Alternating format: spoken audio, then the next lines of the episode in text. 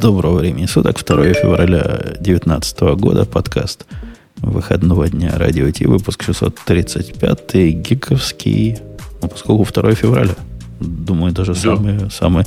Хотя я не уверен, что самые-самые догадались. Там эти были э, претензии в чате. Говорят, как у вас на сайте написано 23 часа. А почему, по моему времени, в 22 начинаете? Непорядок, не совпадение. Поменяйте сайтик. Так что, может, и не все догадались, что это гиковский. Там таймзона указана, если уж кому совсем не... Не важно, не важно. Кто до конца читает инструкции. Ну, на цифре остановился. Э, у нас Бубука нет. А он отмазу слепил или просто? Просто я сегодня не могу. Он э, извинился, поручил извиниться за то, что его не будет. Вот. Извиняйся, посыпай голову пеплом. Ну, я ему в ответ сказал, что у нас тут вообще двое. У нас тогда действительно было двое. Ну вот, пускай посыпает. Да, ну, ну потянулась. Ксюша подтянулась. Э, гостей я тоже зазываю, зазываю. И те, которые хотят к нам зайти на огонек, вы найдите тему, которая вам кажется интересной. И в момент, как мы к этой теме переключаемся, стучитесь в скайпик. В скайпике мы мы доступны. Только как-то я его не вижу. Надо откуда-то выйти, куда-то. А, вот тут теперь я вижу скайпик. Готов поддержать разговор один из... А, да, не говорит, кто такой. Просто поддержать. Но когда будет конкретно тема, которую готовы поддержать, заходите. Заходите, заходите к нам на огонек. Ну что, Digital Ocean? С самого начала. Поехали. Это шоу создано при поддержке Digital Ocean.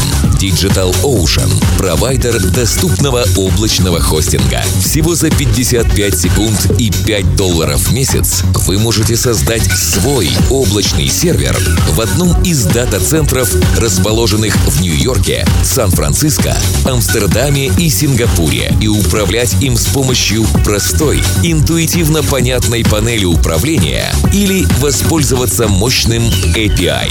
Начните прямо сейчас.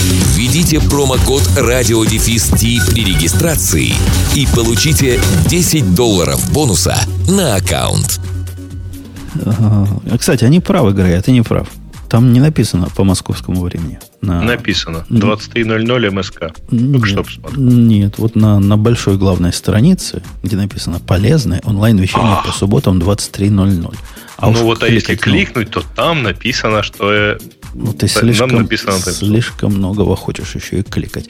Ну, не, это отдельное замечание. Я могу хотеть от программистов. Но... Отдельное замечание, не, не, не, не концептуальненько получилось, но однако у нас вроде как процесс э, дизайна нового сайта идет, хотя он как-то затормозился. Мне опять кажется, JavaScript самое интересное сделали – а добивать как-то как не добиваю. Может, это не JavaScript, может, это верстальщики тоже такие. Займемся интересным, а ерунду на потом. И как-то пока процесс затормозился. Пока Ерунда это в смысле довести до конца, в общем, сделать дело.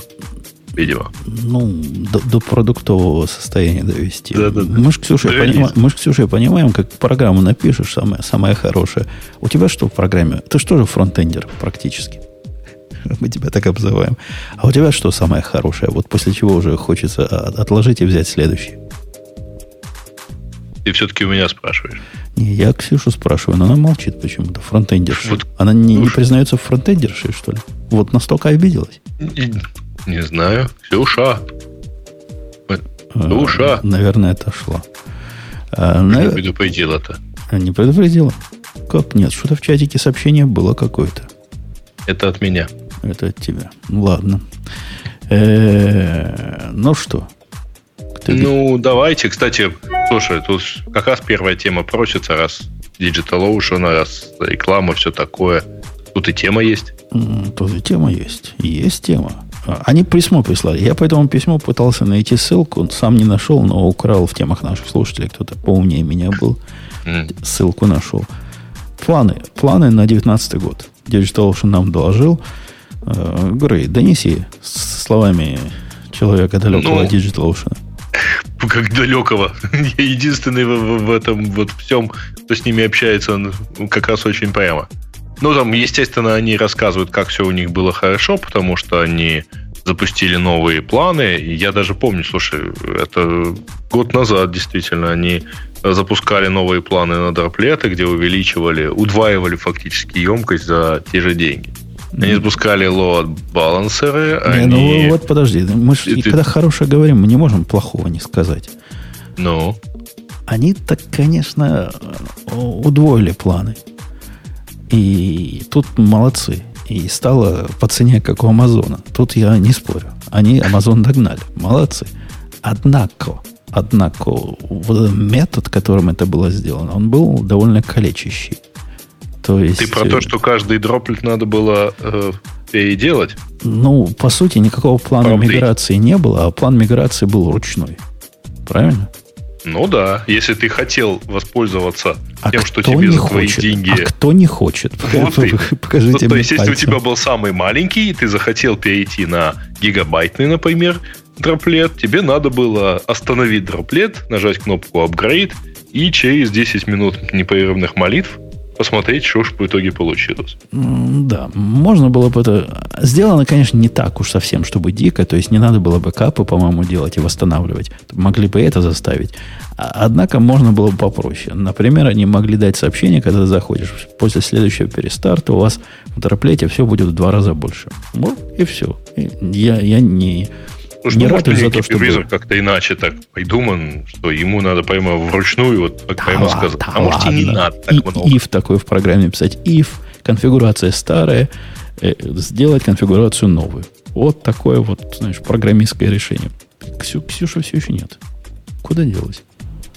Может, у нее Непонятно. опять с компьютером что-то, но я не знаю. То есть она лихорадочно... Да есть, Ксюша, есть. А, а тебя зовем уже пять минут, на самом деле. Минут пять, да, вызываем. Я тут тебя обозвал программистом фронтенда, и после этого ты исчез. Неужели ну это такая обида была? Вот настолько. И я обсуждал, что бросают программисты фронтенда задачи на после того, как сделаны интересные, а в твоем, простите, фронтенде, чем интересное заканчивается, когда начинается тот момент, когда тебе хочется бросить? Или тебе не хочется? В смысле, что, что ну, неинтересного есть? У тебя есть желание вот сделать самое интересное и бросить, хотя вот релиза еще не случилось? Ну вот представь себе такую гипотетическую угу. ситуацию. Давай. Приходишь да. ты в проект куда-нибудь, кому-нибудь, угу. видишь открытые тикеты. Да и видишь да. тикет, допустим, там, улучшить инфраструктуру какую-нибудь, и, и не знаю, угу. написать какую-нибудь библиотеку. И, или, или сделать какую-то реальную вещь. Типа, ну, чтобы работало. Чтобы формочка добавилась, еще чего-то. Ну, в смысле, кнопочка накидательства? Ну да, кнопочка накидательства я не люблю. Ну, то есть, обычно есть кто-то другой, кто это любит, и с кем можно как бы сделать это вместе. То есть, тот человек делает кнопочку накидательства, а я... То есть, у фронтендеров, оказывается, есть тоже, дорогие слушатели, иерархия. Одни, значит, занимаются серьезным делом, а одни, собственно, просто делом, таким, которое практически нужное. Да, да, интересно, интересно. Не ожидал, неожиданный поворот. Просто удивительно. Вот у меня есть количество тикетов в нашем этом проекте комментариев. Там такое количество вот этих инфраструктурных изменений для фронтенда, и его разбирают все время. И, по-моему, один для бэкенда, вот который не связан с практической функциональностью. То есть соотношение тикетов для бэкенда, которые делают – конкретные вещи. Там Грей пришел, как пьяный до радио пристал, хочу, чтобы тайтлы показывались. Это такой практический тикет. То есть это типа вашего кнопочка закидательства. Это фича request был, да? Да, да, да, да. Ага. Нет, ну подожди, ну да, может быть же бывает такое, что вот там кнопочку где-то показать какую-то, тебе там, знаешь, это как вершина айсберга, а весь айсберг это там интересная исследовательская задача. То есть такое а, тоже можно да. взять. Если там вишенка на торте, это штучку какую-то показать. Платформу что надо написать, же понять, что... Нет, ну подожди, новое, ну подожди. Вот ты хочешь что-то показать, а там не так, э, вот, например, там время по Москве. То есть, если просто время написать, если статическое, это скукота. А если это надо там... Вот, Ксюша, представь, я сейчас добавлю два тикета. Один будет звучать так. Перенести фронтенд с JavaScript на TypeScript. И второй будет добавить ссылочку на подписку по Твиттеру. Или там по, не знаю почему, динамическую ссылочку. Вот эту динамическую ссылочку, наверное, добавить будет минут 20 работы. Ну, может, полчаса. А переписать на TypeScript, не знаю, годы. Э, или, или недели хотя бы. Так вот, на, на TypeScript кинется, просто очередь станет людей переписывать. А, Но опять же, а ссылочку кажется, никто нет. не добавит. Это понятно, но мне кажется, что вот я в этом плане немножко такой странный случай. То есть я бы сначала разобралась, а надо ли на TypeScript, и зачем, и кому, ну и так далее. То есть я не очень, ну как бы я не, не то, что не очень люблю, я не могу себе позволить. Мне кажется, это как-то не очень честно по отношению там к компании, в которой я работаю, заниматься, ну просто резвиться. Одна, Понятно, однако что... у этого бывает э, другая сторона. Вот ты не можешь представить, Ксюша, какая другая сторона у, этого, у этой медали. Третья сторона у этой медали есть. Э, есть э, добрый человек, который ходит за мной и чинит э, опечатки. Ну, ладно, чинит опечатки, я, я ж не против. Он ну, в разных проектах, по-моему, даже там несколько таких, которые говорят, вот опечаточка, я всегда спасибо, значит, и чиню.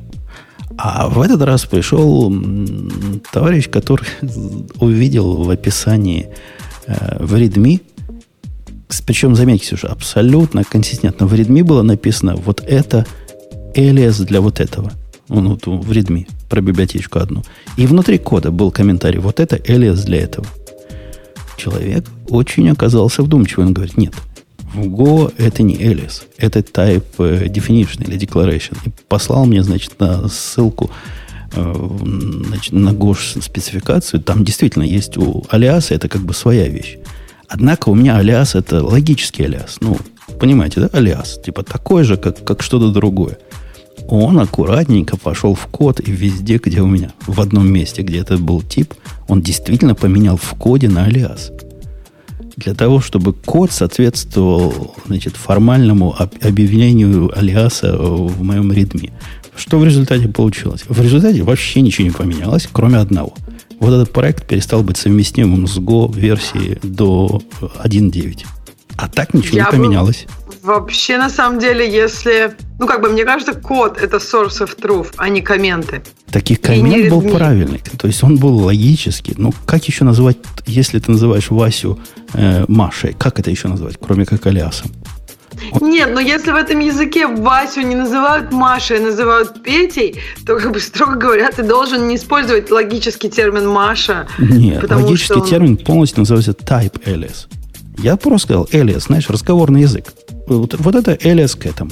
А, это ты как бы просто сократил. То есть называется type alias, а ты сократил как alias. Ну, Нет, как я, я назвал его alias, потому что не type alias. Это просто alias. Это просто, ну, просто кликуха такая поганая.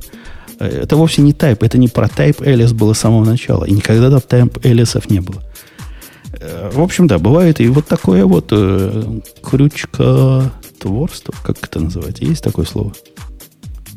Вот когда крючки творят. Ну, какое-то явно неприличное просится. Но я не против даже таких э, вот, э, таких э, пиар-реквестов. Сейчас остановлю, чтобы не бибикал.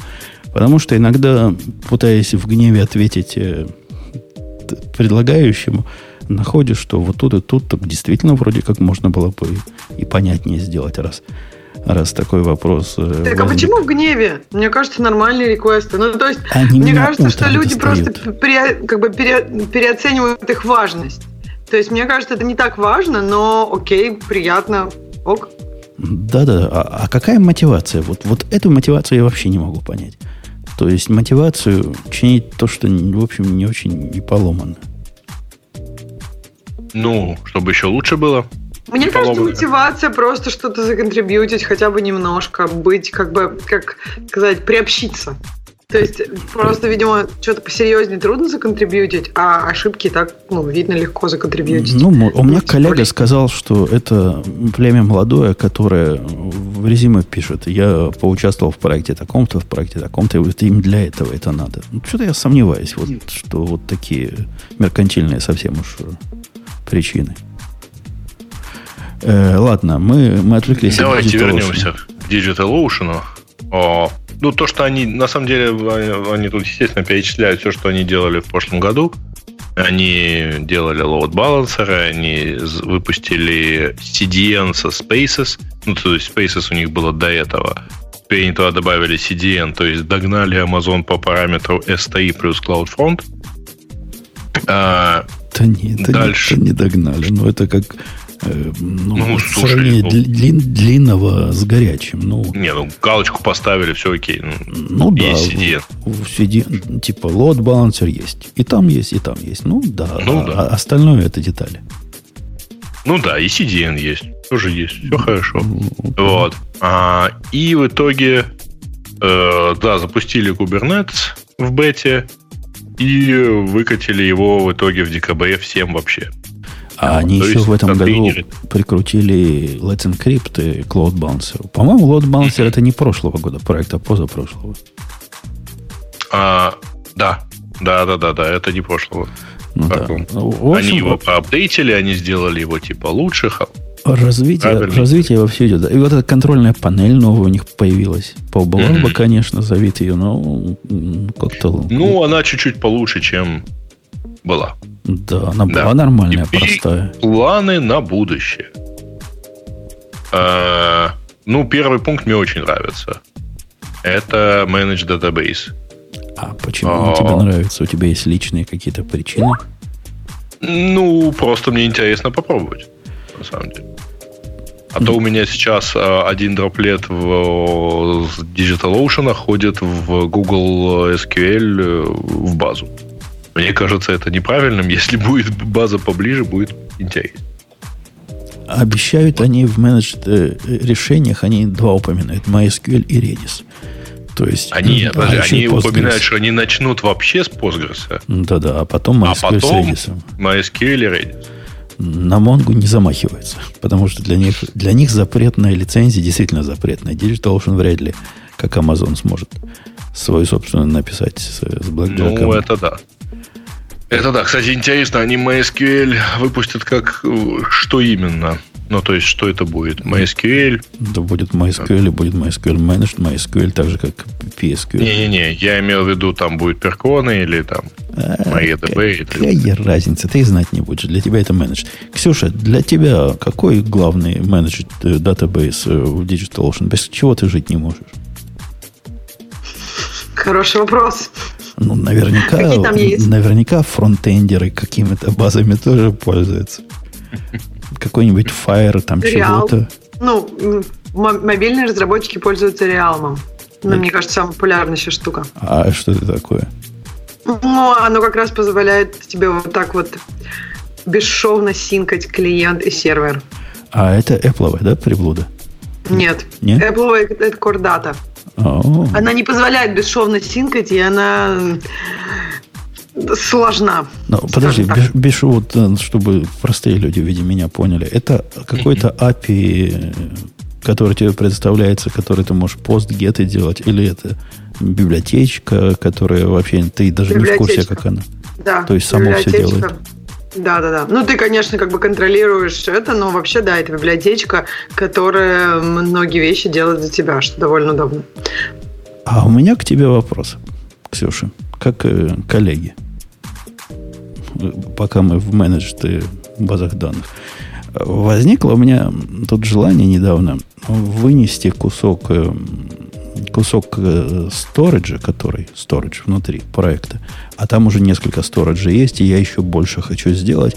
Как-то оно нарастает, монолит наш возрастает, и я хочу, хочу его вынести куда-нибудь.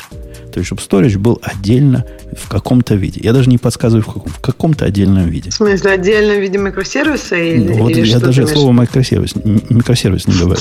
Я тут так давно сижу, что ты можешь его не говорить. Это может ну. быть плагин какой-нибудь. Что угодно может быть. Лишь бы это была отдельная единица, которая можно было отдельно разрабатывать, отдельно тестировать и как-то подключать к основному всему.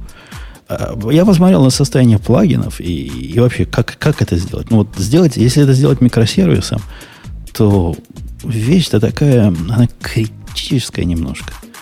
Я не планирую запускать э, этот сервис вне того места, где, где будет основное ядро бежать. Поскольку доступ к стору, он ну, часто и сильно оптимизированная вещь должна быть.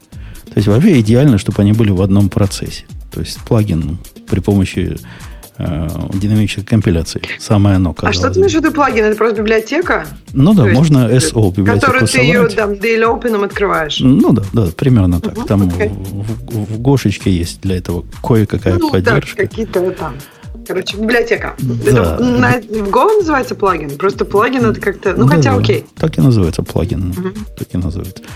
Однако с ней разные проблемы. Ну, во-первых, это...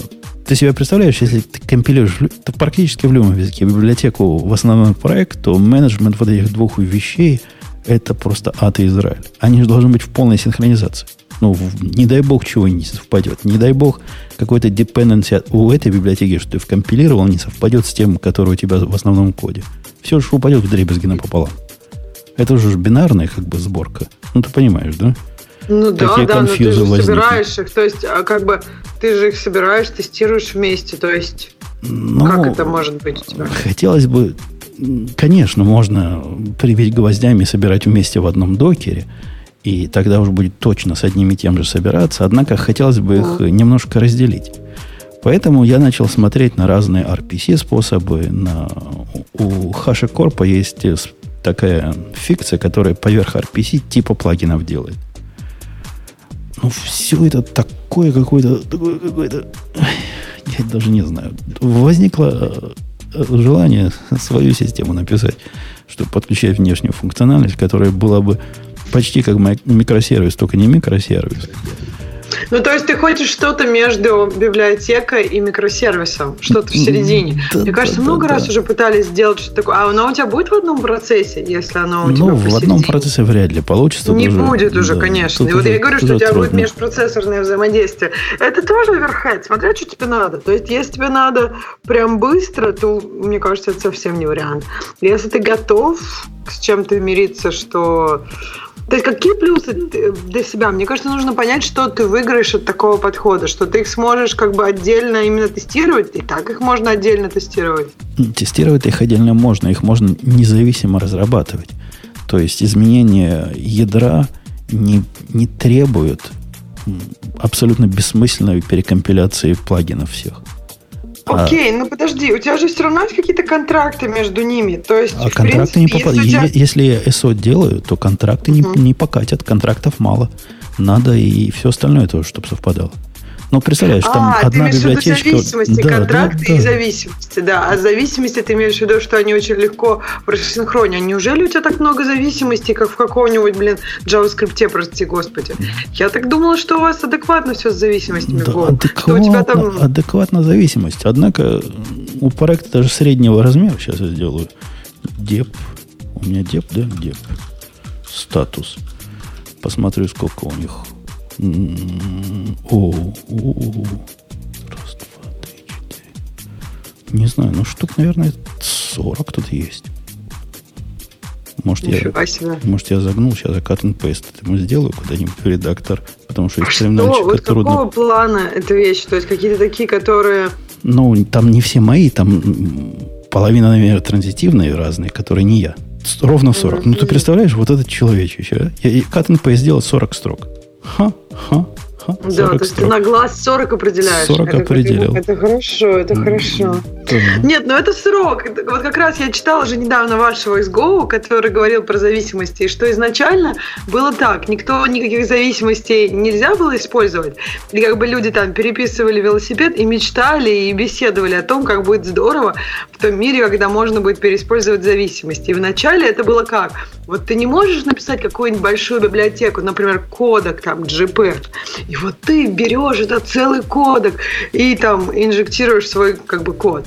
И вот это прям big deal. А сейчас просто, я не знаю, ты думаешь, как мне там проверить, пустой ли массив. А вот сейчас я себе, ну, это в JavaScript, а вот сейчас я себе там зависимость возьму. И мне кажется, что все-таки вот, ну, это сурово, это неправильный подход, так не полетит, когда ради какой-то... Да, но с другой стороны, вот смотри, я смотрю на свои зависимости. Ну, вот если убрать совсем уж явные, например, там, зависимость про раутер, вот этот чай, который CHI, то есть хорошо бы, да, кто-нибудь, чтобы за тебя э, раутер разбирал. Руками это не делать. JWT, ну что ж, я руками это буду писать. Болт, вот он тоже как бы, и зачем мне его реализовать. Потом есть несколько библиотечек моих. Это уже как раз процесс выноса функциональности в библиотеке. Потом разные библиотеки, которые даже с первого раза не поймешь, каким образом они сюда попали. Например, протобаф. У меня нет ни, ни, ни полуслова про протобаф. Наверняка какая-то из этих зависимостей его подтягивает для себя. В какой-то ситуации, наверное, кто-то умеет работать с протобафом. И, и про большинство из них я могу сказать, зачем они нужны. Ну, вот зачем, допустим, у меня App Engine в зависимостях. Как, знаешь, Google App Engine – есть библиотека для этого. Я это точно не, не, я не я и лошадь не моя. Ничего я такого не делал. Это кто-то из них подтянул. И вот так 40 и натянулось. Однако большинство я могу как-то объяснить. Хотя, хотя тоже. Есть у меня Error в RAP библиотека от одного производителя, а потом есть такая же от другого производителя. Но это исключительно потому, что кто-то там внутри их обе использует. Ну, ад. Я, я понимаю, как э, с Node.js он такой ад приключился. Вот он сам себя порождает, этот ад. Ад. Ну да, сурово. То есть получается, что как бы, если эта библиотека, например, в каких-то если библиотека вообще умеет работать с протобафом, она зависит на протобаф. И даже если ты не используешь протобаф, тебе все равно, что она умеет. Она уже тянет протобаф. И это прям как сурово, да, то есть это вот как раз такой ад зависимости, потому что они могут тянуть раз. Они могут уметь работать с разными протобафами, что тебе вообще перпендикулярно. Да, конечно, какая-то каскадия. Вот я даже по названию не могу понять, что за каскадия библиотека, к чему она относится и от кого она. Там есть э, командочка, можно посмотреть, собственно, детали, кто кого вызывает. Это я ленюсь это делать. Все это можно понять. Однако некоторые из них э, действительно вызывают. У меня лично протобаф вызывает наибольший отторопь. Где я, где протобаф? Ну, как-то совсем не, не рылом минусом. Хотя, с другой стороны, смотри, это есть же плюс. Если ты смотришь на те библиотеки, которые ты по-любому уже заимпортировал, так может их уж использовать, раз они все равно уже здесь. Ну, ты же понимаешь, что это как-то странно. То есть, ну, с, с таким подходом у тебя... Я вообще не знаю, не, мне кажется, с, так, с, так, с такой вот уже архитектурой тебе нужно эти штуки в разные контейнеры и разные микросервисы. Ну, потому что, мне кажется, все равно у тебя будет это все очень сложно. А если они тянут разные версии протобафов у тебя, и как ты будешь жить с этим? А оно там как-то, по-моему, даже деп умеет с этим разбираться. Э, ну, во всяком случае, новый Go модуль сумеет разбираться с этим. Они тебе их просто дублируют и переименовывать. То есть, если тебе нужна версия 1 и версия 2, они будут в разных местах находиться, и внутри там этот resolution будет работать. То есть это можно. Это можно. Если они про одну и ту же версию, которая минорное изменение что-то поломала, то тут может быть, конечно, определенная проблема. Но минорные версии не должны ломать совместимость. Это вот интересный подход про библиотеки. Мне кажется, вот, например, там в C++, как бы библиотек. Зависимостей тоже, конечно, много, но они как-то пожирнее. Но с другой стороны, это тоже же проблемы. Ты втаскиваешь какую-то жирную зависимость, если тебе нужно какую-то маленькую из нее функциональность. В общем, мне кажется, непонятно, как, как это все должно быть, и еще долго-долго нужно будет искать подходы и какие-то моменты. Оно действительно провоцирует на крайности. В этой в Go-тусовке крайность никаких внешних зависимостей – это практически идеал. Вот если у тебя проект никаких внешней зависимости не тянет, то он прелесен, прекрасен и, и, и лучше некуда. Ну, это как-то убить э, даже те зачатки реюзабилити, которые у нас в индустрии есть, просто в дребезги напополам. Ну подожди, ну неужели ты считаешь, что любой проект э, прям вот должен юзать код? Мне кажется, зависит от проекта. Если это какая-то сама по себе не очень большая библиотека и делать какие-то straightforward вещи, то может быть и ок. То есть, ну, и... смотри, дорогая, вот есть э, такая общая библиотека в Go, которая позволяет э, ошибки обкладывать контекстом. Это внешняя библиотека. Если я хочу, чтобы все мои библиотеки, я привык уже обкладывать их и у себя в коде я их обкладываю. То есть, ну, я понимаю, откуда ошибка пришла, какая причина ошибки и все прочее. Удобная, понятная библиотека. Даже по слухам ее собираются, собирались впилить. Сейчас уже не впилят, конечно. У них год-два пропозал, там по-другому все будет. Но, тем не менее, вот этот пример такой библиотеки, которая теоретически будет в любой из моих библиотек. Ну, видишь, это, мне кажется, как раз недостаток системной библиотеки. То есть это что-то такое, что должно было быть в системной библиотеке. Если как бы это влияет именно на, на, на то, как ты пишешь весь свой код.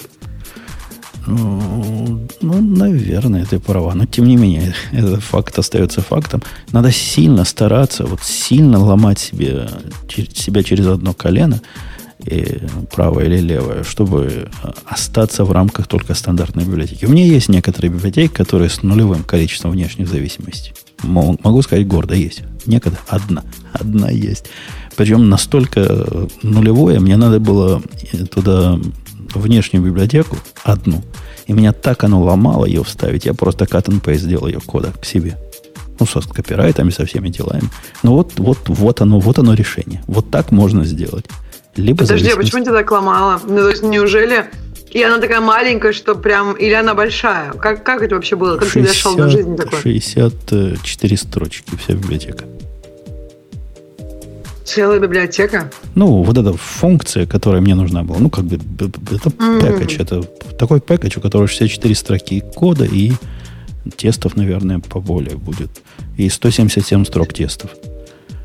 И я просто... Нет, ну я даже не знаю. Может быть, действительно это и проще. Да, так у меня теперь внутри проекта копирайт 2016 года авторы Go. Они получают. Другое дело, что если там найдут критическую зависимость, ты можешь как-то об этом не узнать и не проапдейтить ее и что-нибудь такое. Не, она, она такая простая, что тут, собственно, чинить нечего. Просто вообще конкретно нечего чинить. Это я, дорогие слушатели, которые думают, о чем это я. Это я про error, error group говорю. Этот error group мне в одном месте сильно надо было. И без него была не жизнь, а каторга. Вот я его вставил в один из проектиков. Э, а как мы на зависимости-то ушли? Я уже не помню. Я вот уже даже потерял нить. Как вы туда пошли? А, да. мы, мы спросили у, Ксюши, какую базу данных им, ей интересно. А, и вот переключились на зависимость. Application Marketplace они обещают следующим в один клик программы, mm-hmm. которые... Э, подожди, а чем это отличается от того, что есть сейчас?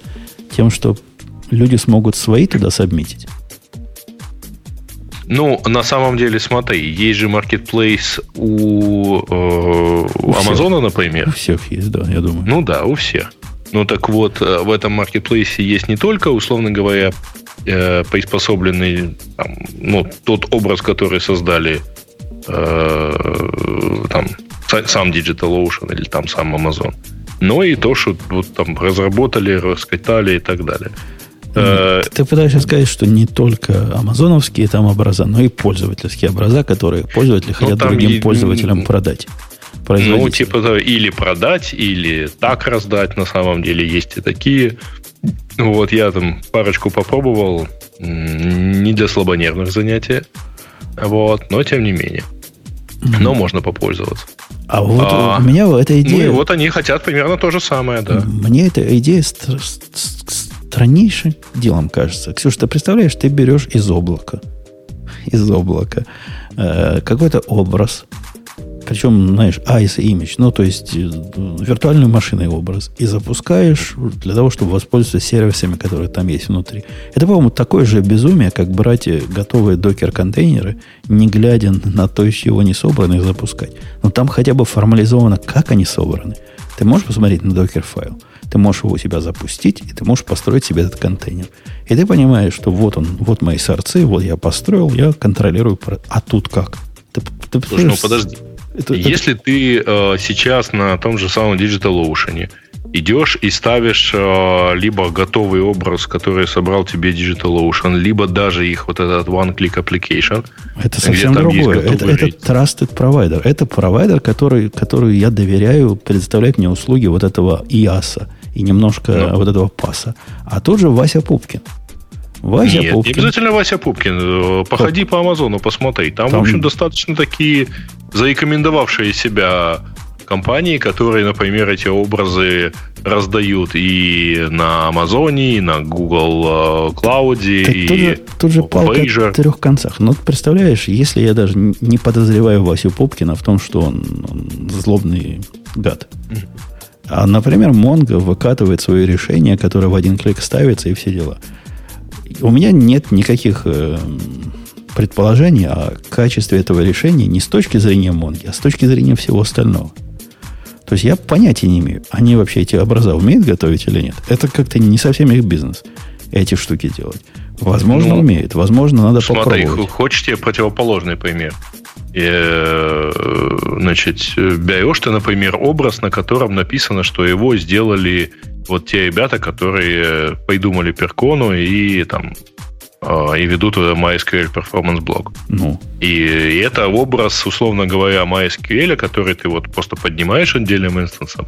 И это у тебя хороший такой заоптимизированный в определенных условиях, там на уровне системы образ с MySQL.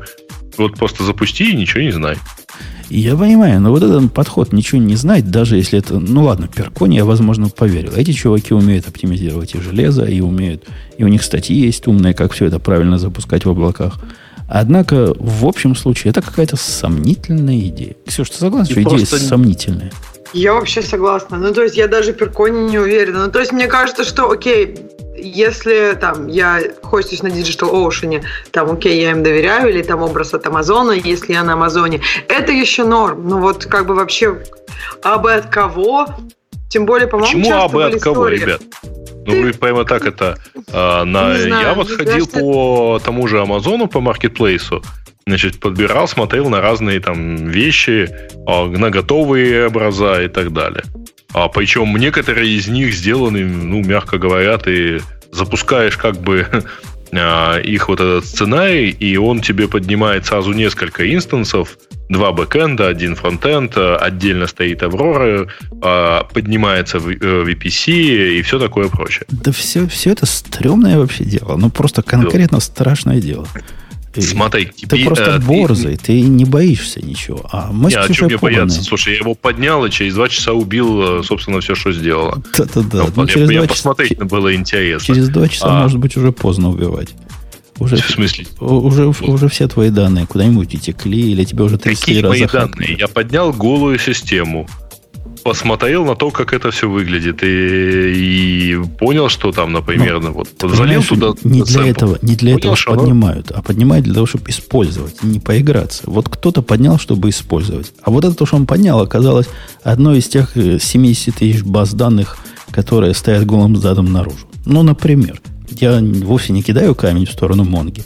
И они там уже все защищены теперь по умолчанию. Но тем не менее, это же может быть. Конечно, может а. быть. А когда мы поднимали, вот реальный пример, когда мы поднимали стандартные, по-моему, уже в DigitalOcean тоже это починили, э, их э, контейнер, как он э, светил своим докеровским портом наружу, как только останавливаешь UWF, а, угу. а не останавливать его нельзя было. В общем, там свои были дела. Я про это в свое время рассказывал. То есть и у них бывает такая, такая проблема. Но хотя бы ладно, тут есть к кому обращаться и, и с кем по этому поводу поругаться, и они отвечают. А тут вообще страх и ужас. Вообще вот. Ну нет, пол... слушай, это... на самом деле не страх, не ужас, потому что есть... Э, ты просто не знаешь, например, этих там тех или иных провайдеров, э, которые предоставляют такие образы. Вот. Но вот давай так. Отделим. Ты доверяешь готовым э, образам, которые ты видишь, например, на э, DigitalOcean или на Амазоне за подписью там, условно, там, того же Amazon. Да не то, что доверяю. Доверяю, Готовы, но проверяю. Причем образ условный там... Вот не факт, что я доверяю. Смотри, я беру амазоновский образ, который application, там, Ubuntu какая-нибудь 18.04, но с докером внутри. И доверять им нельзя. То есть я, у меня нет сомнений, что особых сомнений новых, старые остались.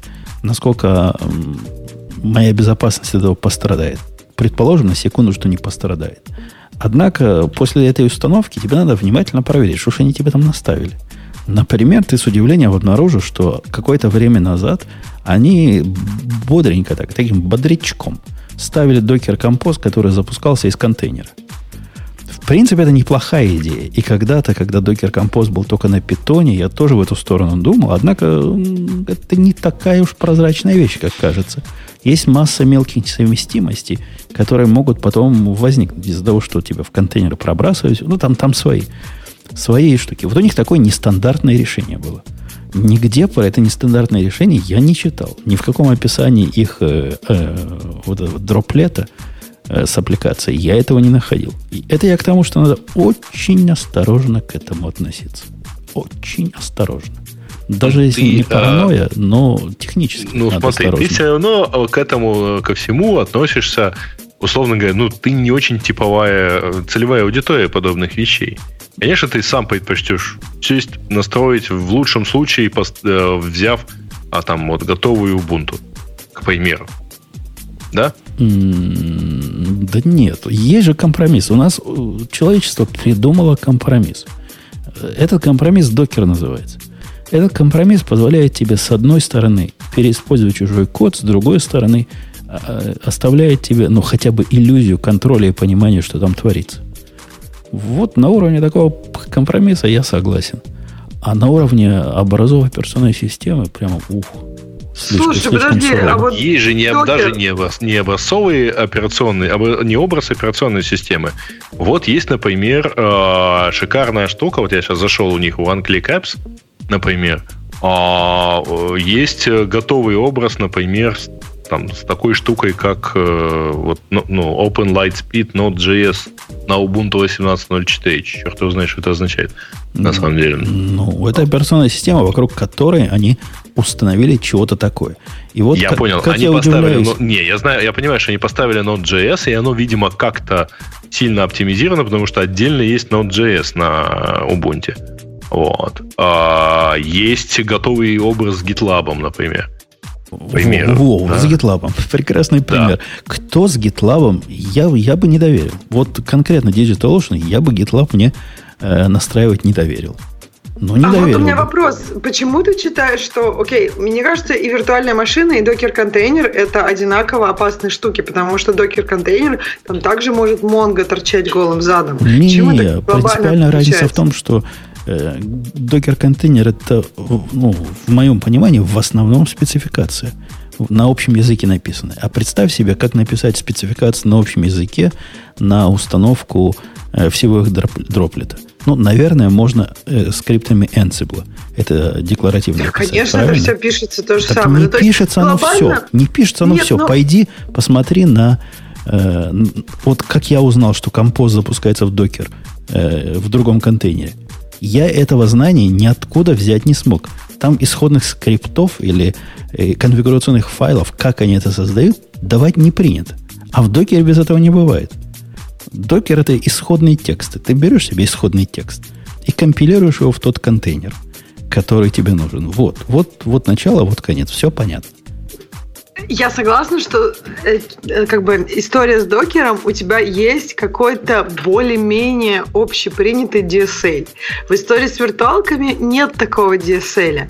Но, мне кажется, глобально, если ты параноик, то с докером абсолютно такая же история может случиться. То есть то, что у тебя есть, ты можешь прочитать этот DSL, не значит, что ты увидишь какую-то проблему, если она там есть, прям вот с первого взгляда. А разница между тем, что я хотя бы могу попытаться его прочитать, и между тем, что у меня нет даже того, чего бы я мог бы прочитать, просто огромная. Качественная разница. То есть, с одной стороны, у тебя вообще черный бокс, вот этот black box, а с другой стороны, у тебя такой, ну, не скажу, что белый и пушистый, но такой серовато, светло-серый. И, и тут уже я готов пойти на компромиссы. И когда, когда я смотрю на докер-образ, который, например, к Alpine добавляет вот это, добавляет вот это, потом вот этот конфигурационный файл, который тут же лежит, потом запускает вот такой-то э, процесс, мне, в общем, понятно, что он делает. Я могу решить, оно подходит мне то, что он делает, или нет. То есть у меня есть материал для принятия решения. Там же материала нет никакого. Там же есть вот бери, вот как, как Грей, вот, вот хороший производитель, он плохого не посоветует. Будем брать. Так а почему там в виртуалках не принято? То есть, как бы, ну, это же не так важно, что собирать. Просто да, в докере по, по сути, там же нет стандарта. Проще. В докере есть стандартный DSL, да, нет как ты правильно. Да. А, там, а там как? На чем это писать? Ну, допустим, договоримся, все будут на Ansible писать, или на Чифе, или на Солте каком-нибудь, или еще на чем-то. Жень, тебя уносят в, в достаточно специальные вещи, потому что ты упускаешь главное. Этот маркетплейс не для тебя. Он для тех, кому нужно зайти, ткнуть парой, сделать пару кликов и получить готовую машинку с каким-то софтом внутри. Ну ладно, ну, я то могу есть, понять... извини, там с каким-нибудь блогом. Вот, внутри, да, я могу понять людей, которые ставят WordPress с плагинами, черным ящиком, и это самая уязвимая система в мире. Я могу понять. Ну, им, им можно. Им уже вообще ничего хуже не сделать. Они уже с WordPress. Но я же про нормальных говорю, которые ну, задумываются о том, чего они творят, а не просто кликают для сборки нужного проекта при помощи кликов и стрелочек. Собственно, основная это аудитория пользователей DigitalOcean. Это как раз такие типа минягры. Это не, не те, кто WordPress там пускают, я подозреваю. Ну, вообще-то не уверен. У меня тут примерно пополам нашего вот этого нашей замечательной сеточки и э, дроплетов достаточно пользовательскими сайтиками в аккаунте. Ну вот у меня полтора десятка дроплетов, и ни один не запускает WordPress. Ну, так что значит, я твою статистику ты, подавляю. Э, как это? И флюктуация статистическая. Или ты флюктуация. Кто-то из нас флуктуация. Так, давайте, слушайте, мы на одной теме, между прочим, ну не то чтобы час, но... Они обещают, из интересного, они обещают дроплет Type новый, у которых mm будет побольше CPU ресурсов. У них там уже есть серия дедиков. И я так понимаю, что у них буквально чуть ли не выделенные CPU будут. Ну, и ну, много памяти. Да-да, ну, у них сейчас уже есть, которые dedicated CPU. Вот эти конфигурации специальные. А они хотят, значит, новую линию вот этих перформанс-дроплетов которые в первом квартале выйдут, они подробности не говорят, что же там такое будет в перформанс-дроплетах. Ну, посмотрим. Интересно. Ну, я так понял, что вот в них как раз будет все и память, и Э, да. И это будет limited availability, то есть это, но это не означает, что оно будет доступно не всем, оно будет доступно не во всех их зонах. А они тут... Слушай, Ксюша, я вчера занимался таким от чего у меня навернулись слезы по поводу состояния нашей индустрии. Тебе не кажется, что наша индустрия куда-то не туда идет? Так мы же тут каждую неделю это обсуждаем. Почему ты вдруг как-то да, всплакнул? Всплакнул я от того, что решил я стать модным, э, модным хипстером. Ну, чтобы как все. У меня же микросервисы, правильно? Ну, ты же программист, ты же микросервисы пишешь. А микросервисы, ну как, их надо мониторить как следует. У меня мониторинг там есть, мне, в принципе, устраивал. Но тут пришел чувак и говорит, слушай, говорит, у меня тут проблема такая. Я терпеть ненавижу, что в три разных места ходить надо. Вот наши системы нотификации здесь, внутренние, э, амазоновские метрики там, где-то еще здесь. В общем, говорит, нельзя ли все вместе? Как-нибудь что-нибудь волшебное такое поставить, чтобы все само. Я говорю, только, конечно. Сейчас Прометеуса поставим, и будет путем все. И конфигурируя Прометеус, который, прямо скажем, не самая сложная система. Там всего десяток контейнеров поднять надо вместе в композе, чтобы оно все залетело. Э, которому еще и графана нужна, конечно, чтобы все это выглядело нормально. Смотрю на все на это и думаю, ух, думаю, прямо я вот больно это конфигурировать, вот этот DevOps, который, за который мы тут ратуем, в этом месте уже начинает проседать. Это уже специальный какой-то скилл. Они настолько сложные становятся системы, но я про Kubernetes вообще не говорю, если вы руками их конфигурируете, система нетривиальна. Однако даже система мониторинга поверх э, вашего кластера, она прямо совсем нетривиальна. Она так сделано, что подразумевается... Вот я пытался сформулировать, что же меня, собственно, раздражает. Раздражает меня то, что они предполагают, что ты должен не просто этой системой пользоваться, а ты должен ее знать и любить.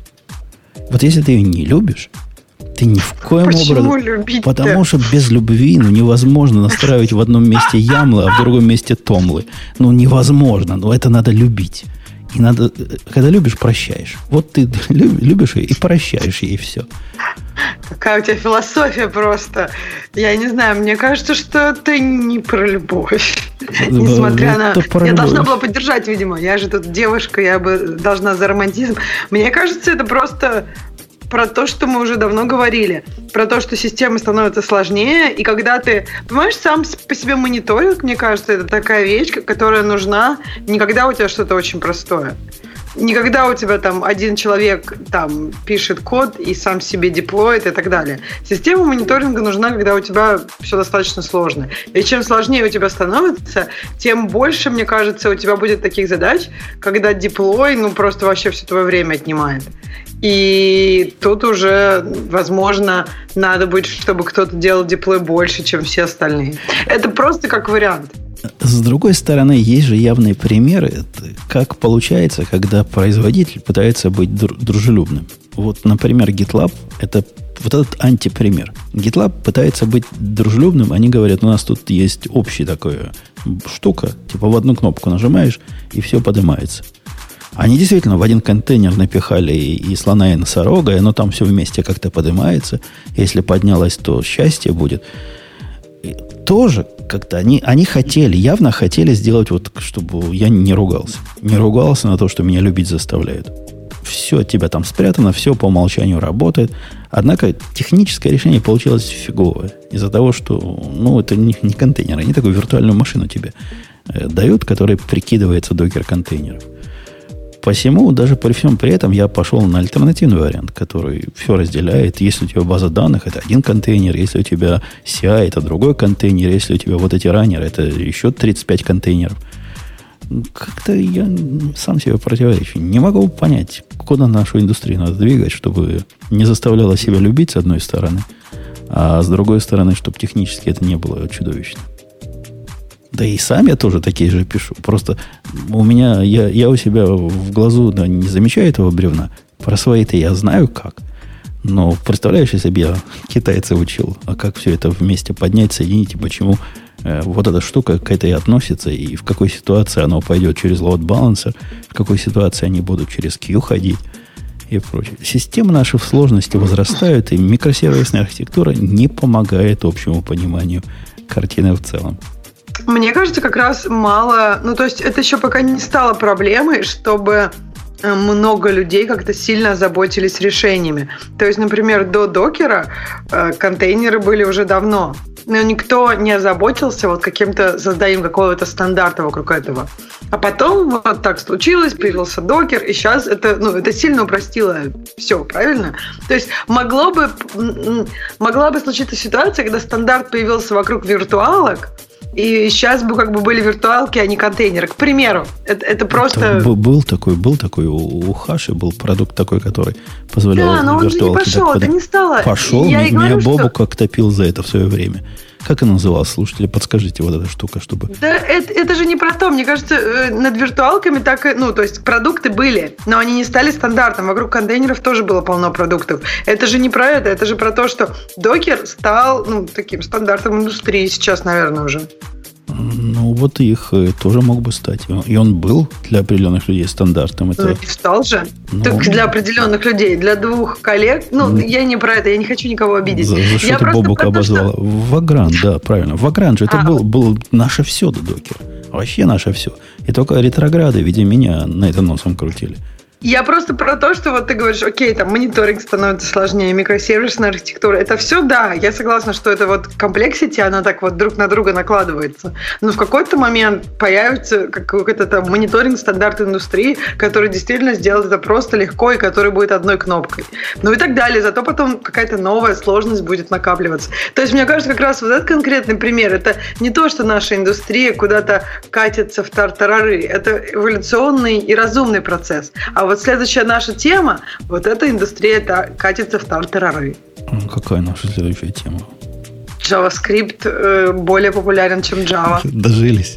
Пришло. Вообще, да. Да там даже круче сказано, что вот наконец-то JavaScript поставил Java на место. Да, вот статья это... прекрасная. Да, да. Расскажи нам, как мы до жизни такой дошли. Ну, это очередное исследование. Это статья на InfoWorld, а чье исследование, я так понимаю, что они, по-моему, не пишут, да? И они говорят, что вот наконец-то, наконец-то JavaScript стал популярнее Java. А, это э, этот, рейтинг HackerRank. Дальше они говорят тут много всего страшного, что после Java у них C, потом Python и потом C++. То есть, если даже в этом рейтинге, где есть C и C++, JavaScript стал популярнее Java, то шансов нет. Потому что я бы, конечно, ожидала, что там все по-другому. Мне понравилось вот это вот, что э, люди, языки, которые люди хотят выучить, это Go и Kotlin. И мне вот прям так кажется, что это уже которые несколько лет люди хотят выучить Go и Kotlin. Но а. перестали хотеть выучить скалы, надо сказать. Ну, меньше стали хотеть выучить скалы. Меня удивляет, почему не хотят. Вот если бы я в этом списке Rust увидел, это как раз тех языков, которые вот. можно хотеть выучить следующие 20 лет. Я тоже не понимаю. Ну вот, не знаю. Но это же, я так понимаю, что не знаю, хакера. Это, по-моему, от рекрутмента. То есть это то, что э, люди хотят выучить, которые, может быть, ищут работу. А когда ты хочешь, ищешь работу, ты хочешь выучить что-то более-менее практическое. И, наверное, Go – это один из самых практических. Kotlin я не очень понимаю, почему. Потому что, может, потому что Google о нем так активно говорила, что вот Google, Google под Android. А, а мой коллега, который тут Kotlin сильно продвигал, буквально год назад, буквально вот так, все на Kotlin, все, все, все бросаем, все на Kotlin переходим. И даже попросил меня поддержать, значит, его начинание, что вот он новый проект начнет на Kotlin, и я моральную поддержку, ну, такую руководительную поддержку ему создал. Я, я вполне создал, ничего против не имел. Забил он на этот эксперимент после года э, попыток. Он не признается, почему он такой у нас скрытный. Но, говорит, э, после Java 11 он особого смысла в Kotlin уже не видит. Подожди, а вы, Java, а вы на Java 11? Ну да, ну Java 11 это вот эта свеженькая, которая вот, вот только, только настоящая, настоящая. Это не бета какая-то. То есть они сейчас все короткого релиза. Други, mm. Других не завезли, но ну да. Он утверждает, что Java 11 его практически удовлетворяет вместе с той балалайкой, которая Java Slang раньше называлась, сейчас как-то на V называется по-другому. Я уже давно за ней не слежу. Вот вместе с ним он, значит, себе строит прелестный мирок. Он мне показывал прелестный мирок. Сейчас я вам кода покажу кусочек, если смогу. Подождите. А почему? Чего такого э, есть в этой Java 11, что есть и в Kotlin тоже, и как бы без чего раньше было тяжело жить?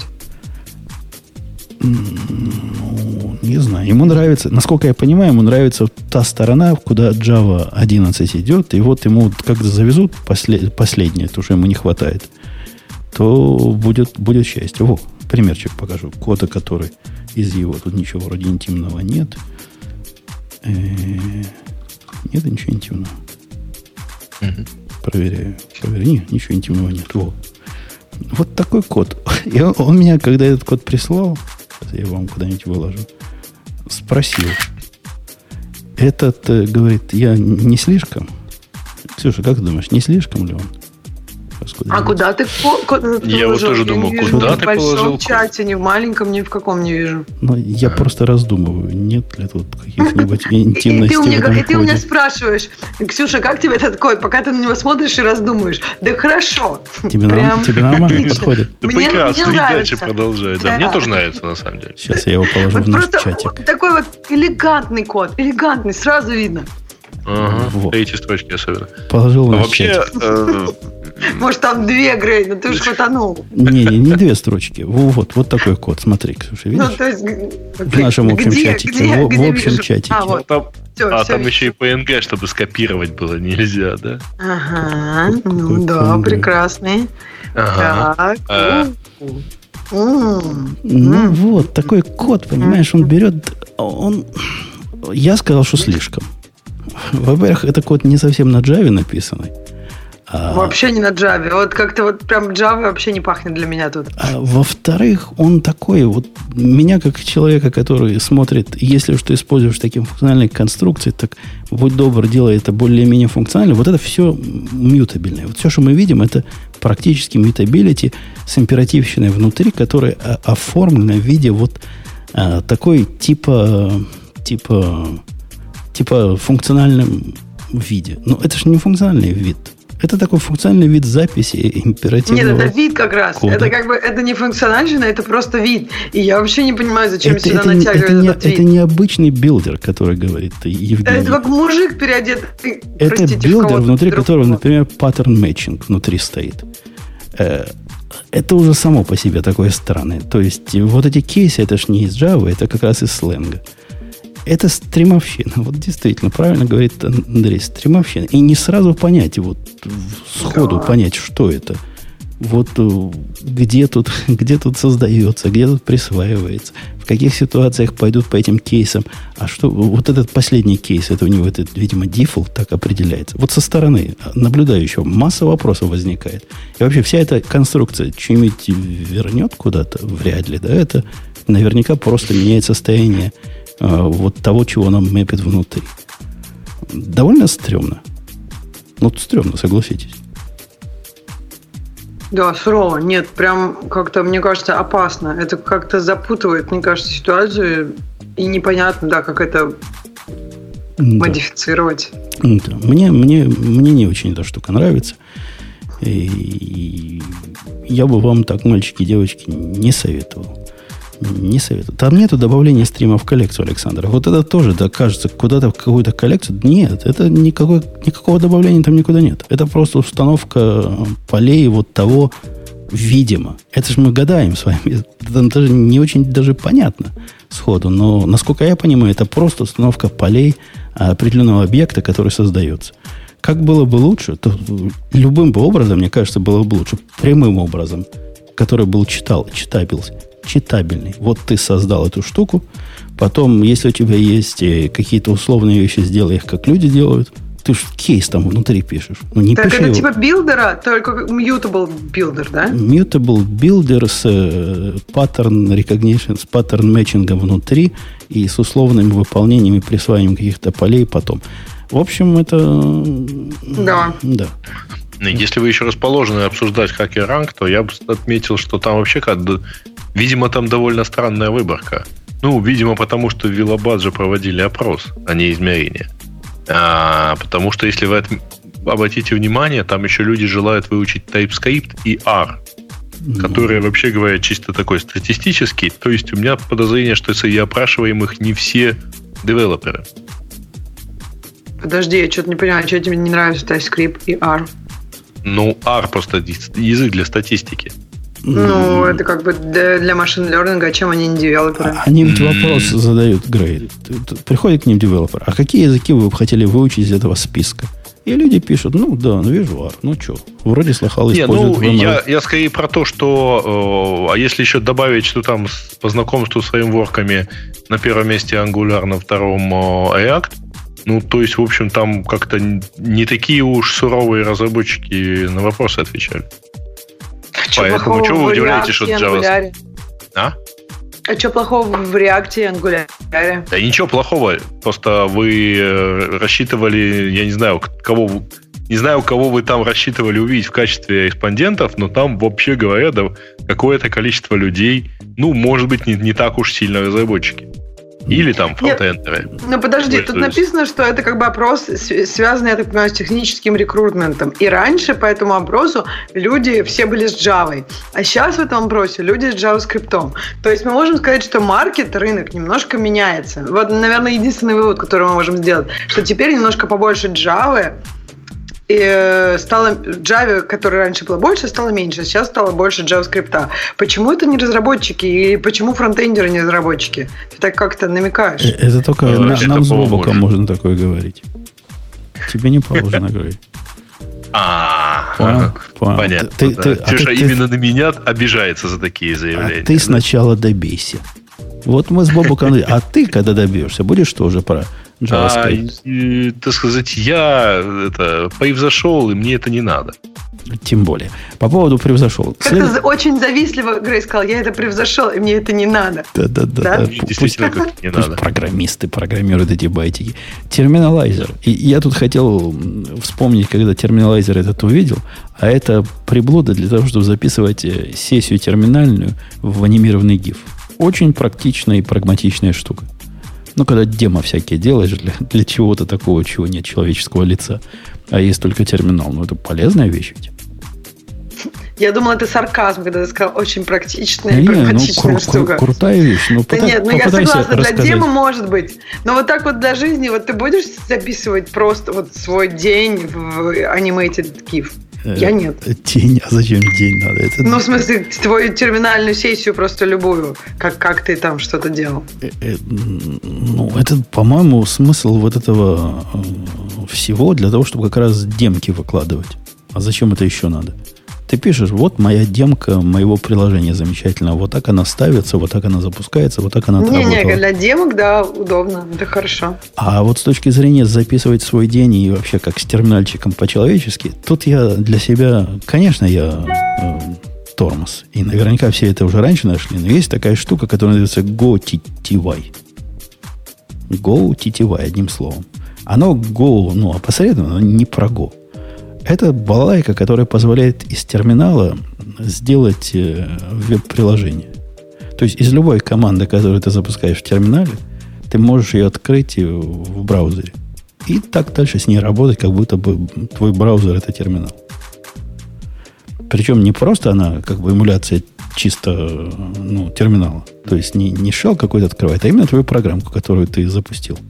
Понимаешь, Ксюша, о чем я говорю? Например, хочу я тебе показать, как работает какая-то команд-лайновая утилитка.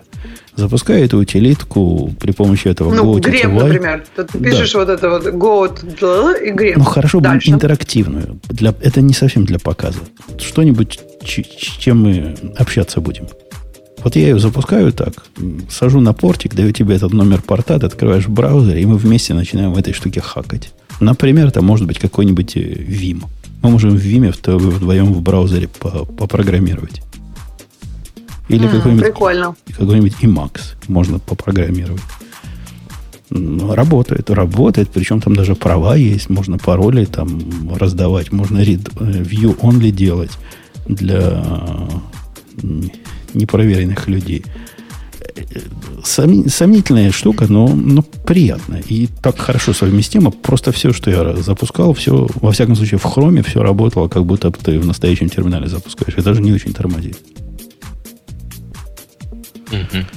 Ну, на самом деле, прикольная штука для записи э, скринкастов я понимаю. Ну да, это... Только, блин, идея, что для этого надо ставить Node.js, меня как-то смущает. Да, есть еще одна проблема. Ну ладно, ты записал стримкаст э, вот такой для терминальчика. Он же какой-то не настоящий получается. Из него cut and paste не сделать никак. Ну, как, как это?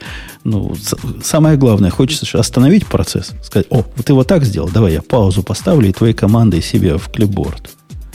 А тут с этим труднее. Надо, надо какой-то более, более другой рекордер, настоящий терминальный, а не просто гифовский.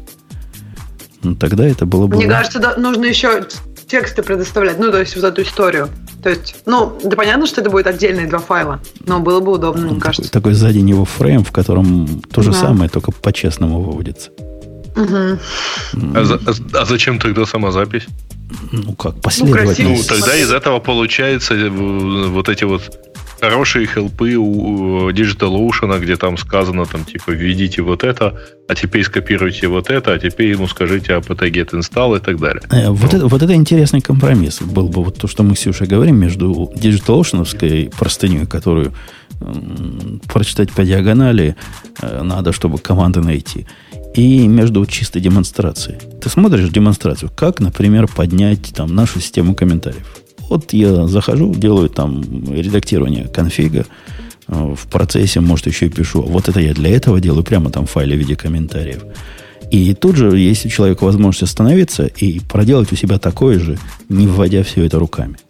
Понимаешь? И не ходя ни в какой другой документ. Это было Слушай, ну вообще нужно какие-то трудности иногда преодолевать. Например, вручную набрать. Да не, ну я, я когда нашей тетке что-то даю вручную набрать, даже если это вручную я ей в чатике даю, она иногда забывает cut and paste сделать. И такие проблемы бывают, которые просто вообще не понять. Она говорит, запускаю, не работает. Я говорю, что не работает? Говорит, bad command. А, говорю, ты пробельчик не поставила после названия, значит. точно пробельчик не поставила. Потом между вместо минусика подчеркивание, это у нее прямо через раз. Потом там, где у меня точка в конце стоит со смыслом, если какая-то команда точкой заканчивается, точку она не ставит, потому что думает, что это часть предложения. Э, сложно с обычными людьми. Вот так вот. Э, голосом вообще невозможно. А даже чатикам трудно, когда они отказываются это копировать. Слушай, так прикольно, что э, ну, у вас тетка пытается все-таки в терминале, да? То есть она такой уже прошаренный пользователь. Ну, конечно, у нее ей без терминала никак. У, нее, у, нас, у нас весь UI в терминале. Ну, и я такие понимаю... У нас весь UI в терминале. Конечно, весь ну, да, админский... Да, админский... Нет, ну просто, э, в, в общем, все, все логично, потому что UI не обязательно же график, да? Конечно. Ну, как-то... TUI у нас такой, TUI, Terminal User Interface. И я сильно сомневаюсь, что GUI бы помог. Потому что наш китаец тут по своей инициативе, он ко мне пришел, говорит, я хочу, значит, научиться, и Go научиться, и все прочее. Я рассказывал же, да, это. И он на Go написал админскую, адми, админскую балалайку для того, чтобы вот всем, что она в терминале делала, заменить. Там добавлять пользователей, делать пользователям шаблоны, делать отчеты пользователям, менять их пермишины, э, клонировать одного пользователя. Это частая операция у нас клонирование, когда приходит новый заказчик из этой же организации. У них там все примерно одинаковое, и они примерно с одинакового начинают. И хотят, значит, результаты предыдущего умного к себе взять. Она всем этим занимается, и все это она делала руками. А тут такой гуй. Так я с этим гуем работать не могу. И не потому, что я такой фанат терминала, а потому что гуй китаец писал. Ну, ну, там конкретно все. Представляешь, Ксюша, такую ситуацию? Все надписи иероглифами? Не-не. Ситуация такой. Сверху показывается список пользователей. Представила, да? Там такая колоночка организация. И выбираешь организацию, показывает, какие у тебя пользователи есть. Хорошо? Хорошо. Окей. Вопросов mm-hmm. нет. Внизу такой edit поля стоят, для, в которые заполняется информация про пользователя. Она все время показывается. То есть Зачем она там нужна? Зачем поле имя? Зачем поле еще чего-то, которые пустые? Ну, мое предположение, можно, наверное, не показывать, пока ты не кликнешь. Да? Ты кликаешь, оно расширяется и показывает детали. Однако у него даже не так. Ты кликаешь на пользователя, эти поля остаются пустыми. Я такой, что? А зачем поля тут были? А поля, оказывается, тебе вот приоткрыты, если ты вдруг нового захочешь ввести. Это все для добавления нового. И к тому, что выше на экране оно отношения вообще никакого не имеет. Э, чтобы сделать этот абсурд еще более абсурдным, под списком пользователей, между списком пользователей вот этими полями для ввода есть таинственное э, поле ввода, которое называется фильтр. Вот что бы ты предположила, поле фильтр под пользователями и до полей ввода может делать? Вот что фильтрует оно? А фильтрует оно пользователь, который над ним – это ведь необычное решение, мягко говоря, да? Если у тебя фильтр ниже того, что он фильтрует. Я бы такого поведения не ожидал. Но если у тебя фильтр чего-то, то этот фильтр выше того, чего он фильтрует. Ну, я имею в виду на экране должен располагаться, а не ниже. Ниже кажется, что он должен фильтровать то, что под ним, а не то, что над ним. В любом случае, такое мое впечатление. Короче, я закритиковал его UI, но он все это на Гошечке написал. Он такой просто так красавец. Вопрос, мне кажется, в том, почему он не поговорил четко, как ей было бы удобнее. То есть, а она такая же, UI. она такая же. В смысле? Ну, она, не, она не может понять, чего ей удобнее. Вот до того, как готового продукта нет, она не может сказать, удобно или нет. А потом, ну, она как-то пытается приспособиться. Вот если ей объяснить, что да, этот фильтр для, для того, что выше, а не для того, что ниже, но она запомнит это, запишет в, на бумажечку. Она пок- покорная. И, и прилепит еще. Да, да. Рядом к мониторчику. Ну а как же? А куда же еще лепить? Все, Рядом с паролем. Все таки будет. Ну что, пошли mm-hmm. к следующей теме. Э, Ксюша, что на тебя смотрит? Так, что на меня смотрит? Ну, я не знаю, у нас темы такие очень... Ну, давай, давайте обсудим четыре правила, как улучшить э, ваш тест automation код. Окей. Меня удивило, что в этих правилах, судя по стилю, тут первое должно было быть такое. Пишите как можно меньше тестов, а если вы пишете, то пишите только э, integration тесты. Есть такое, есть такое популярное правило. Я ожидал от такого списочного, списочной статьи, что вот такого они стиля будут. Однако нет. Тут даже полезно есть. Ну, давай. По-моему, оно вообще как-то больше чуть ли не про код. Нет, ну, первый, да, первый про тест и первый очень важный. Проверяйте, что ваш тест на самом деле падает. И это на самом... звучит, может быть, банально, но мне кажется, все, кто писали тесты, понимают, что как-то... Мне кажется, ты всегда настолько радуешься, когда он проходит, что можно... Надо обязательно начинать с того, когда он падает. То есть вот даже у вас, если есть какой-то код, и вы пишете для него тест, тогда надо вот сначала с неправильными параметрами проверять, чтобы понять, что вот, да, есть ситуация, когда он падает. И тебе тут крики на галерке. А, Сюша для тебя открыла TDD пишем тест сначала Нет, для кода, а я как раз нет. хотел сказать, что даже если у вас есть ситуации, когда есть код, и вы хотите написать для него тест, и тогда есть такой немножко, ну, это трики ситуация. То есть тогда, по идее, твой тест, ну, как он может упасть? У тебя есть код хороший, и ты пишешь для него тест хороший. Но тогда я обычно делаю, я меняю обычно как бы, ну, просто локально у себя, поменял там циферку в обычном коде, например, в который я тестирую, и смотрю, о, тест падает, если вот это будет вот так, например, если это будет нил, то тест упадет.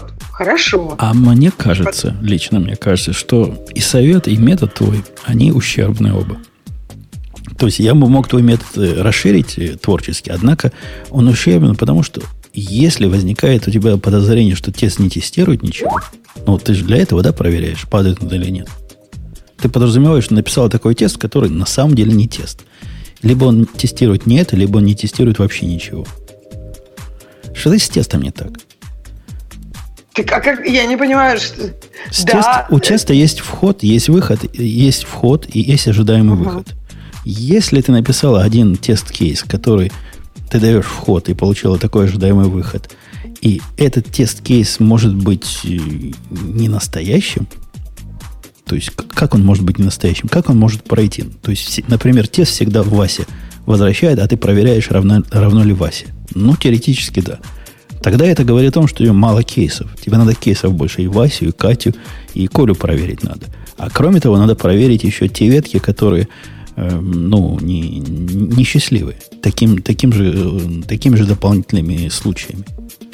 Но подожди, вот у тебя, например, функция сложения. Ты проверяешь ее разными тестами. Но если у тебя функция сложения написана хорошо, то у тебя как бы должны получиться ожидаемые результаты всегда, правильно? Иногда там переполнение, например, но все равно у тебя как бы ты должен проверить в тесте, ну, то есть ты понимаешь идею. Проверить тест, мне кажется, тоже, ну, действительно важно. Важно, знаешь, бывают такие ситуации с тестами, то есть тест вроде как хороший, но как бы в конце, ну там, не знаю, какая-то ошибка, и он не проверяет на самом деле. То есть он на тебя не упадет, когда будет ошибка. Вполне, по-моему, реальная ситуация. Это, ну, так я же говорю, ошибочные ветки, они ничем... Ну, вот эти ветки обработки особых ситуаций, я согласен, их иногда трудно проверить. Э, хотя это тоже попахивает. Если их трудно проверить, что-то что попахивает. У меня бывают такие, где трудно проверить, я просто забиваю. Ну, пример. Например, у меня REST контроллер какой-нибудь обрабатывает запрос, что-то делает, чего-то посылает. В каких-то ситуациях он может внутри выкинуть ошибку из-за того, что не смог закрыть этот райтер. Оно мне надо проверять. Вот действительно, это вообще проверить сложно, то есть симулировать такое сложно. Нужно какой-то медленный такой контроллер, ну, фейковый написать или не фейковый, такой моковый, и, и, и там не закрывать. И, ну, а что я, собственно, проверяю? Зачем мне это надо? Ну, действительно, эта строка будет не, закаверенная. Вот если не закрылся, не закрылся это request body, если с ошибкой упал, потому что с той стороны уже закрыли коннект, я тут э, даю себе послабление. Не, не, не ухудшаю тесты до состояния полнейшей нечитаемости для того, чтобы вот этот кусок покрыть. Однако кусок, если тест иногда тебе дает по логике, э, код дает иногда 200, иногда 400, иногда 500, будь добр, все вот эти случаи покрой разными входными данными, чтобы и то, и то, и все было. И в этом смысле coverage прям помогает. Помогает понять те ветки, которые ты не ударяешь, которые ты упустил. А мне кажется, это вообще не про это. То есть ты сейчас говоришь про ветки success и не success в коде. Ты говоришь сейчас про code coverage, то есть это про то, сколько ты линий кода дергаешь из кода, ну, линий дергаешь как, из кода. Как можно написать тест, который не fail? Если ты говоришь про то, что ты написал тест, в котором нет ассерта, собственно, Нет, ты, там ты есть чем занимался? ассерт. Вот смотри, вот я сейчас объясню. Там есть ассерт, но ассерт, например, вот я не знаю, там, он проверяет не, вот не то. То есть ты, например, вычислил какое-то значение, а проверяешь, например, э, какую-нибудь первую переменную, которую ты объявил. Например, ты сравниваешь всегда там 0 с нулем. Ну, допустим. Понимаешь идею? Ну, понимаю идею. И как ее решать? Ну, то есть, ну вот он там предлагает, поставьте брейкпоинт. Просто нужно проверить, что есть ситуация, когда твой тест падает. Потому, ну, то есть, так какой-то, вы, ну, какой-то вымученный случай. Мне он опять же говорит, если ты ноль с нулем сравниваешь, и он всегда проходит, ну да. Но это если у тебя какой-нибудь табличный тест, который много инпутов подает, какой-нибудь из инпутов будет не ноль. И твой тест упадет. Это я к тому, что специально ломать тесты для того, чтобы убедиться, что они работают, мне кажется делом странным. Нужно их таким образом строить, чтобы не возникало сомнений в том, что он работает.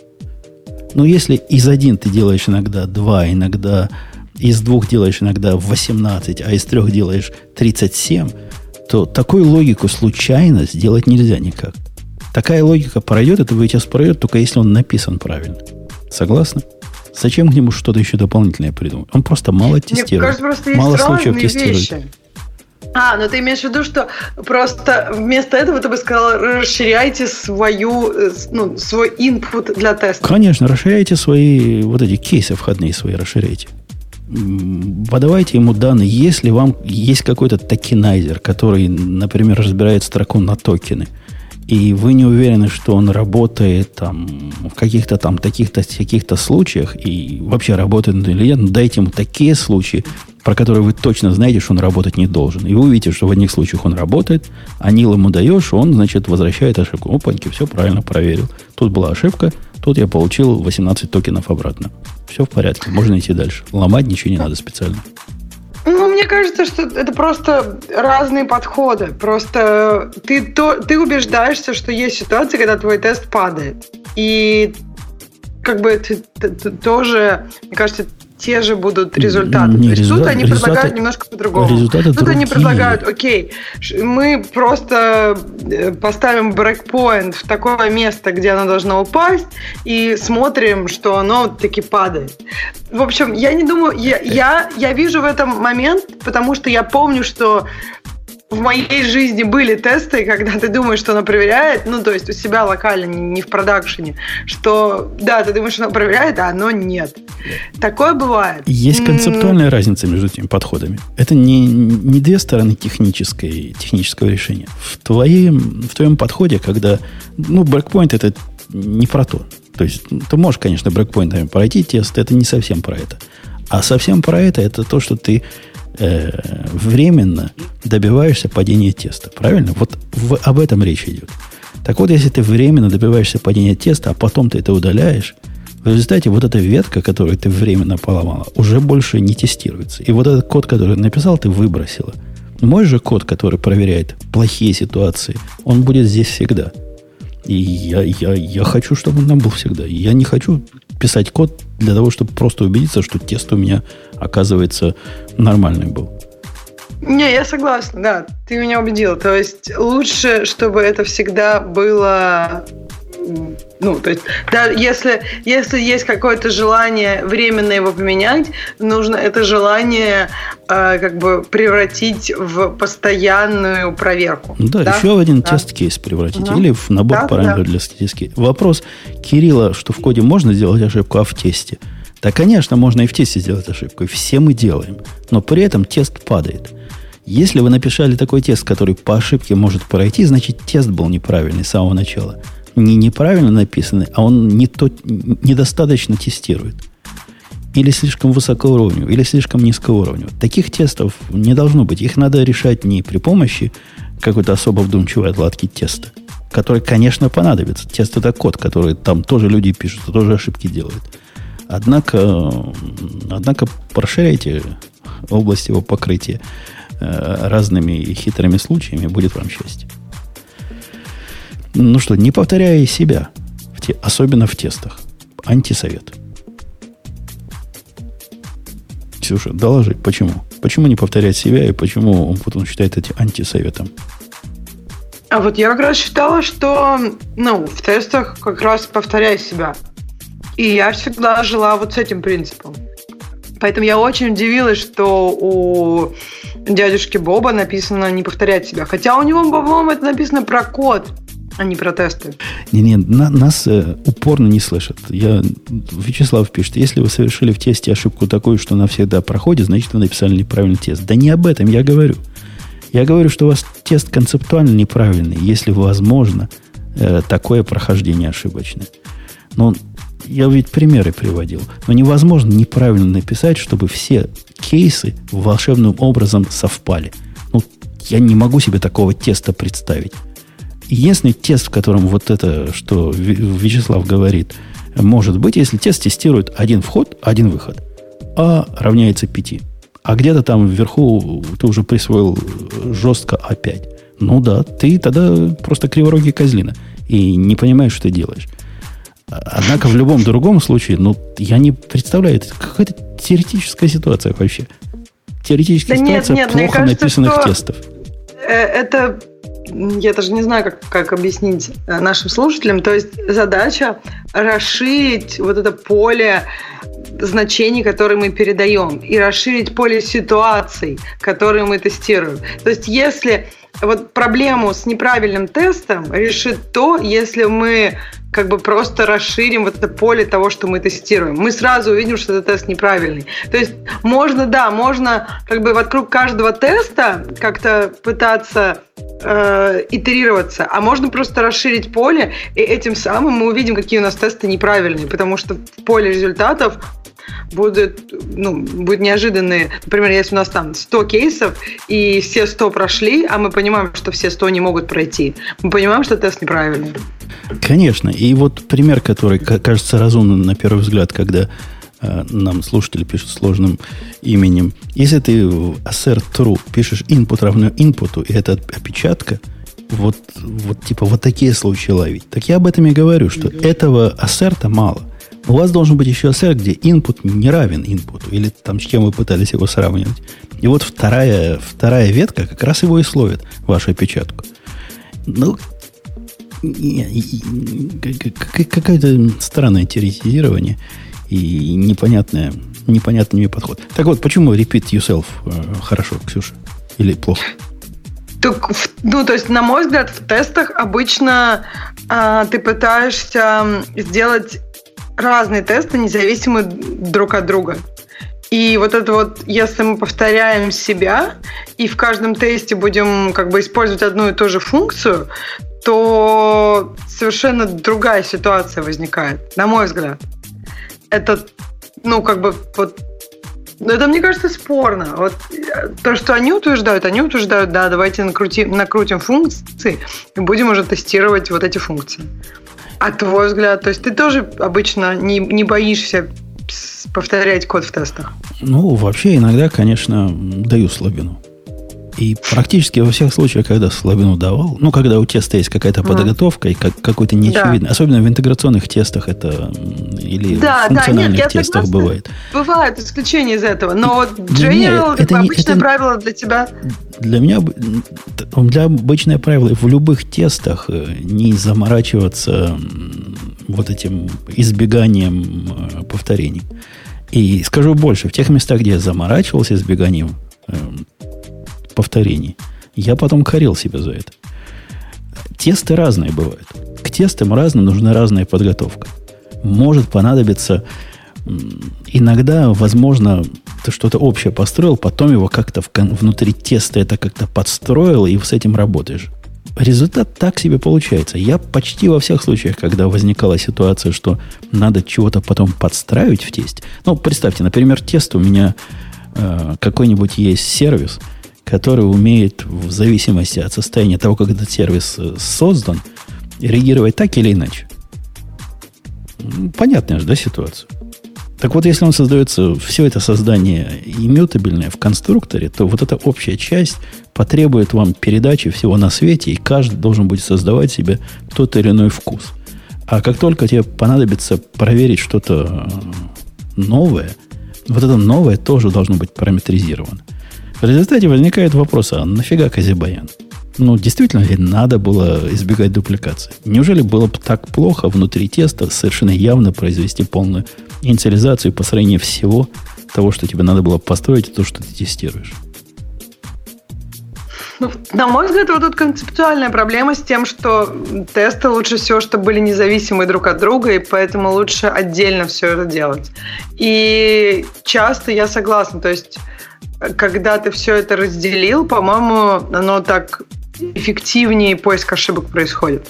Когда у тебя тесты начинают быть слишком как бы как код, слишком много там сложностей тоже появляются, то польза, их польза, на мой взгляд, падает сильно. Но, с другой стороны, у меня тоже вот есть всегда какой-то такой момент, что хочется как-то покрасивее сделать. А, а у меня чем дальше, тем больше возникает э, парадоксальное ощущение, что красивый код это враг хорошего теста. Тесты, конечно, вот да, должны быть согласна. читаемы, однако да. к ним совсем какие-то другие требования, как к нормальному коду, мне видится, надо мне прилагать. Мне кажется, чем проще, тем лучше. То есть вот чем проще, тем явнее, что ты в нем делаешь, тем эффективнее будет тест. И тем эффективнее и как бы, как бы actionable, более действенным, я не знаю, более дающим тебе какое-то понимание, что дальше делать, будет тест, на мой взгляд. То есть то, что вот я встречалась.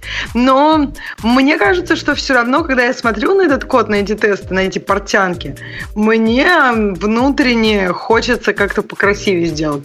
Но я пока себя как бы по рукам умудрялась бить.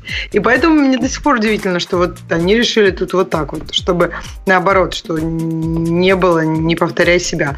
Хотя то, что они дальше пишут, это тоже очень, мне кажется, не факт, что для тестов следующее правило. Держи функции поменьше размером. Да. Особенно с предыдущим фактом, когда у тебя инициализация да. того, чего ты делаешь, что 10 строк, Во. уже поменьше трудно получится. Нет, но если они вот говорят, если действительно ты don't repeat yourself, то тогда можно все очень короткими функциями. Но опять же, мне кажется, что это такое еще будет... Ты будешь собирать каждый тест из каких-то билдинг блоков. И то есть это уже какой-то следующий уровень абстракции. А кто будет тестировать вот этот уровень абстракции пониже? А, а я, я вспомнил единственное уже... исключение, которое я себе всегда позволяю сделать из предыдущего правила.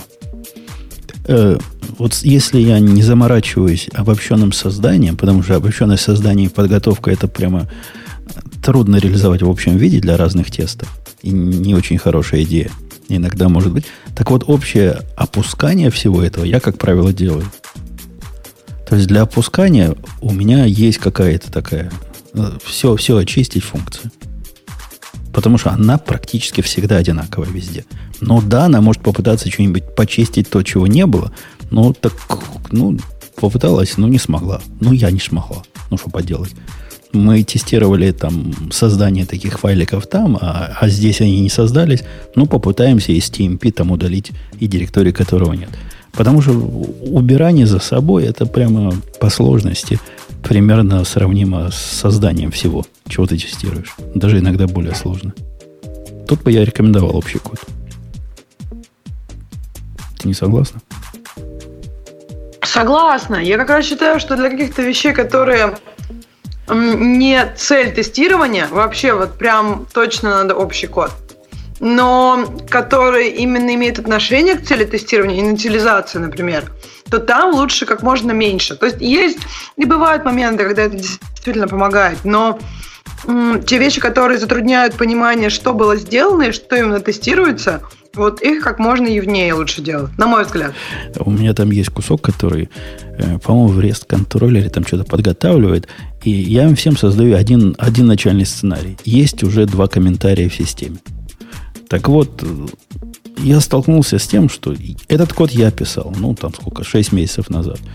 Я, когда гляжу на этот код, который prepare делает, возникает мысль, надо было бы назвать его prepare и два коммента добавлено – Или хотя бы добавить комментарий к каждому месту, где я его вызываю. Потому что со стороны глядишь потом на тест, глядишь на тест. И откуда два коммента взялись? А почему я тут предполагаю, что есть? Ну, в результате, да, добавил комментарий во всех местах, где он используется. Ну, такая вот такая вот такая. О, беда, беда. У беда, них есть беда. еще следующее правило, которое очень странное. Ну, хотя нет, достаточно адекватно. Пишите тесты только для текущих э, требований. Мне кажется, что вот, вот в этом я как-то не была э, замечена. Мне кажется, это вполне обычно люди справляются с этим. А это даже не очень понятно, что означает. Это что означает пишите для текущих требований? Ну, то есть, я не знаю, ты, видимо, в голове имеешь какие-то уже следующие требования, и ты как-то пишешь... Знаешь, как код иногда пишут, типа, preliminary optimizations, так и в тестах, типа, preliminary... Ну, я так поняла. А я не понимаю, что это означает. Ну, допустим, мы пойдем на поводу вот этих хипстеров и говорим, что надо тестировать только публичное нечто, правильно? Мы угу. тестируем часть публичного чего-то. Угу. Если это публичное чего-то показывает какой-то код, который тебе не надо тестировать, так этого кода там быть еще не должно. То есть, ну, если есть код, который не должен там быть, и к нему не должен писаться тест, так убери код. Мне кажется, не в этом дело. Мне кажется, смотри, вот, например, у тебя текущий там API возвращает там А и Б.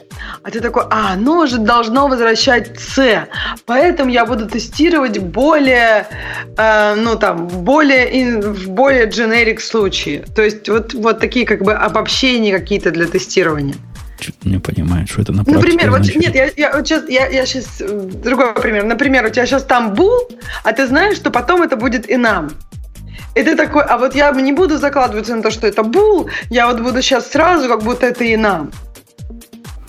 Ну, то есть я, я так поняла, вот, вот такого плана вещи, когда ты знаешь, что как система изменится, и пытаешься тестировать уже какую-то следующую систему, которая есть только у тебя в голове. Ну, я могу контрпример привести, ладно. Ну, систему типов отбросим, потому что у нас там компиляторы есть, и статические и все прочее. Но, допустим, у тебя есть какая-то функция, которая возвращает всегда строки. Ты говоришь, ну, мы знаем, что она всегда строки возвращает. Нафиг мы будем проверять, что это не число. А я говорю, нет, надо проверять предположение, что оно всегда возвращает строки. Это часть контракта, который сейчас есть. И даже если оно сейчас никаких цифр не возвращает, хорошо бы проверить, что то, что оно вернуло, это строка, а не, не число. У меня прям этот, как его, э, такой холодок пошел по спине. Так это, господи, вообще, мне кажется, тестирование в не type-safe ситуациях это прям вообще какая-то жесть полная. То есть это же тебе вообще нужно ну, тестировать я, гораздо я даже больше не всего. Не ситуацию. Давай я плохой пример привел. Представляешь, строка, которая ID, которая ну, строка okay. в, виде, в виде циферки там 157 да, в виде хорошо. строки возвращается. Да. Угу. Да. И твои, все твои системы возвращают эти циферки. Ну, по какой-то причине, в виде mm. строк. Строки возвращаются в виде... Не, не, ну, конечно, нужно проверить, что это вот что типа это ID, циферка, что правильно? это valid ID, я бы конечно. так сказала, да. Да, да. А это как раз проверка тех самых требований, которых в коде пока нет. В коде есть одно требование. Возвращает всегда циферки. А ты проверяешь какие-то строки. Вот если ты начнешь проверять, строка равняется там чему-то конкретному, чего пока код возвращать не может. Я не очень понимаю, как ты это сделаешь. Против какого кода ты это будешь тестировать. То тогда я теоретически могу понять их довод. Нет, это как раз может быть, вот ты знаешь, что у тебя сейчас возвращает числа, а ты знаешь, что скоро, там, не знаю, у тебя айдишник будет возвращать еще и букву, и ты не пишешь тест, например, на цифры. Мне кажется, это то есть, как бы, ну, я так понимаю, что они утверждают, что лучше тестировать текущую систему. И действительно, когда начнут возвращать буквы, ты просто поменяешь тест и сделаешь его там на, на цифры и буквы. То есть, тестировать именно текущую систему, текущее понимание твоей системы. Мне кажется, довольно адекватно. а мне кажется, нет. Тут опять какой-то диссонанс. Я даже не понимаю, как это можно неправильно тестировать. То есть, как можно тестировать то, чего нет? Но если ты, конечно, TDD не пишешь, то там действительно, да, ты написал кучу тестов нет, про то, что кода да. никогда не будет.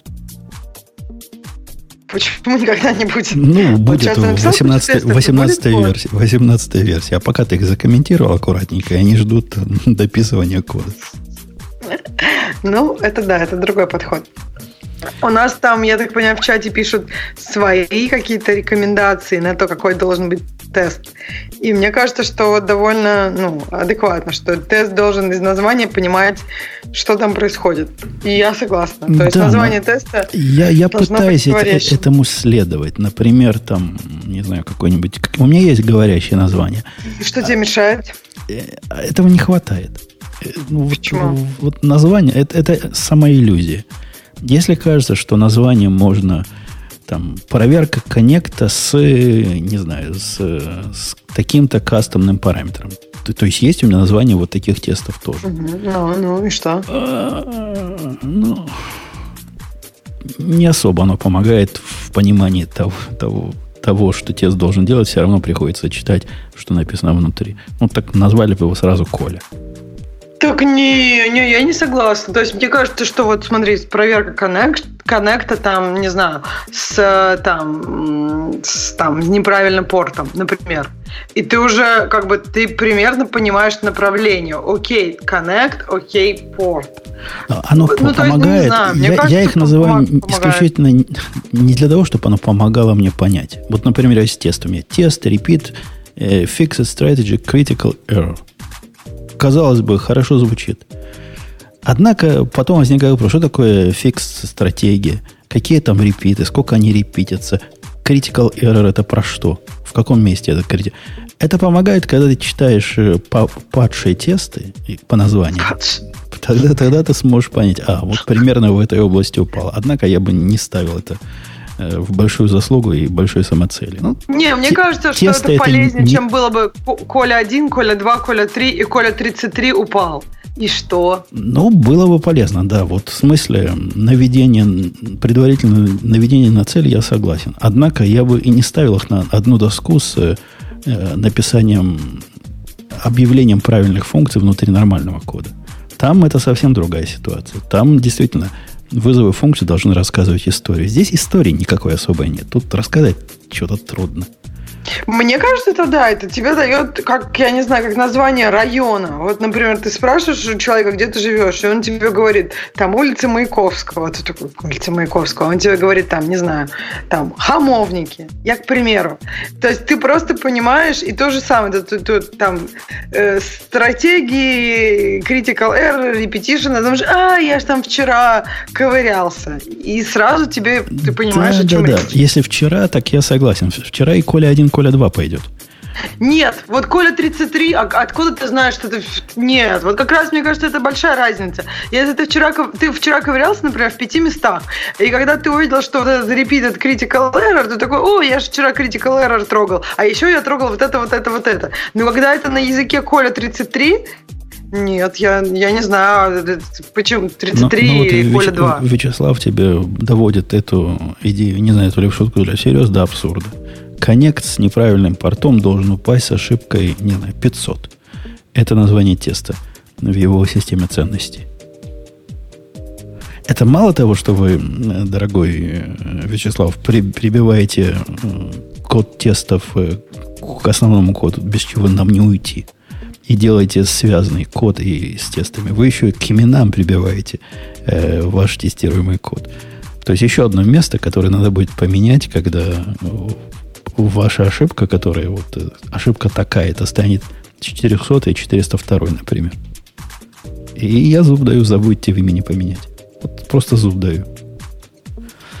Не знаю, мне кажется, да. То есть, мне кажется, вот то, что советуют в чате, именно, мне кажется, не концептуально неверно, потому что тест, мне кажется, который пока тест должен быть ориентирован на то, что происходит и при каких input параметрах, а не на то, что будет. То, что будет, ты как раз во сердце проверяешь.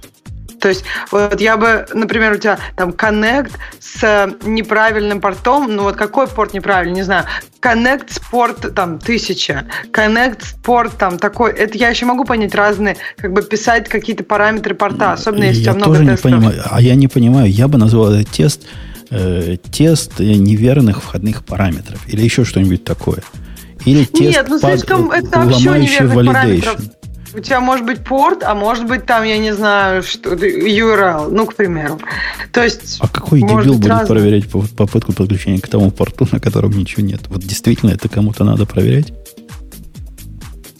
Ну, может быть. Ладно. Может быть, ты хочешь, чтобы у тебя Монго голая жопа не торчала. Может быть, ты хочешь проверить, что на порту 1, 2, 3, 4, 5 точно ничего нет. Да нет. Мне кажется, наоборот, ты хочешь проверить. Ну, в общем, не важно, да. Это уже другая ситуация. Э, окей, окей. Не, я, я не согласен с такими, с такой детальной описанием в названии функциональности. Мне это видится странным. Странной идеей. Для этого, собственно, тест кода должен быть код теста должен быть достаточно читаемым, чтобы вот этого всего не надо было писать в заголовке. Э, все, мы покрыли ее. Да, покрыли. Покрыли. Не, со, что, не, соглас... не согласились. Ну, какую-нибудь еще надо выбрать. Ну, что-нибудь такое. Ну, чтобы там... Всего лишь два часа разговариваем, да. А. Я только вошел во вкус, да? Э, да, да. Что еще хорошего такого коротенького можно сказать?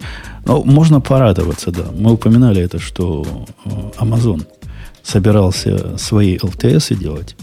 И вот, наконец, случилось. Первая вот эта карета 8, восьмая карета, э, вышла.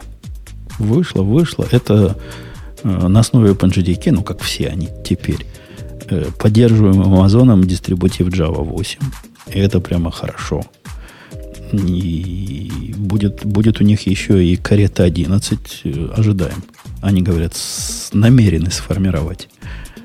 Так что дождемся в феврале или в марте совсем недолго ждать. И будет длинная версия, поддерживаем, как раньше было. Вот как у Oracle раньше было, даже лучше. В Java 8 будет поддерживаться их э, версия до 23 года, а Java 11 будет поддерживаться до 24 года.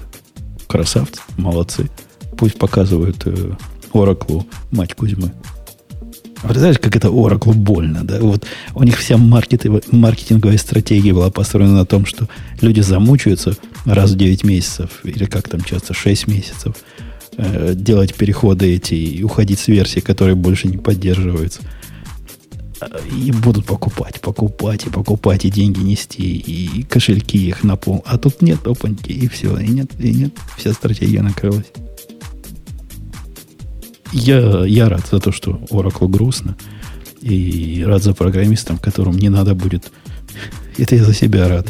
Делать новые сборочные контейнеры каждые полгода для очередной версии Java. Э, ну что, к темам наших слушателей, как Ксюша выше Пред, да, пред да. Я уже предлагала. немножко посмотрела первую тему, и это очень интересно. Потому да. что мне кажется, что тут посыл... Ну, в общем, идея, история Тема какая? про то, что... Давай, хочешь, расскажи. Нет, я думал, ты расскажешь. Нет, давай я расскажу. Apple пытается запатентовать некоторые воз, э, возможности языка Swift. Например, optional chaining. А, по-моему, тут пропущено. Это optionals. Ну, неважно. В общем, э, мне кажется, что многие люди упускают понимание, что большим компаниям адекватным большим компаниям, не Oracle, а, патенты нужны как раз для защиты, а не для нападения. Редко кто из больших компаний именно нападает на других за, из-за каких-то возможностей языков программирования. Потому что... А защита нужна, потому что если у тебя нет никакой защиты, нет счета, то к тебе придут и попросят, например, какой-нибудь Oracle, как приходит Google. То есть, поэтому я не вижу в этом на самом деле... Я тут не понимаю. А что они попросят? У Oracle нету наезда на конструкцию языка. Ни на кого они за это не наезжали. То есть, давай, optional chaining. Это вообще что означает? Что? Optional chaining это когда вот у тебя есть optional, знаешь, э, как же это по... И То есть, когда у тебя там что-то или ничего, это, короче, монада. Э, не, типа... Что такое optional? Я, это же я понимаю, ну, да. Ну, ну, ну, Даже в Java это когда ты дот, дот, дот, и у тебя, ну, то есть, обычный чейнинг в монадах. Когда ты... То есть не надо, как, как в Java, делать э, да. какой-нибудь off или еще какой-нибудь if, да, if present. Раньше, было также в свифте. Тебе нужно было поставить там, ну, как бы распаковать, короче, каждую эту. И это были такие спагетти-код с кучей ифов. Ну, то есть, если там что-то есть, если там что-то есть, если там что-то... А тут, как бы, если там будет что-то есть, то ты получаешь то, что тебе надо. Если там ничего нет где-то, то, соответственно, ничего не получаешь. То есть, результат всего выражения. Не, ну, в Java тоже можно, в Java 8 можно опшены чейнить. Просто они не так будут прямо выглядеть. Однако это будет такой длинный, длинный стрим. Там делаешь option, потом flatmap, потом еще option и так далее.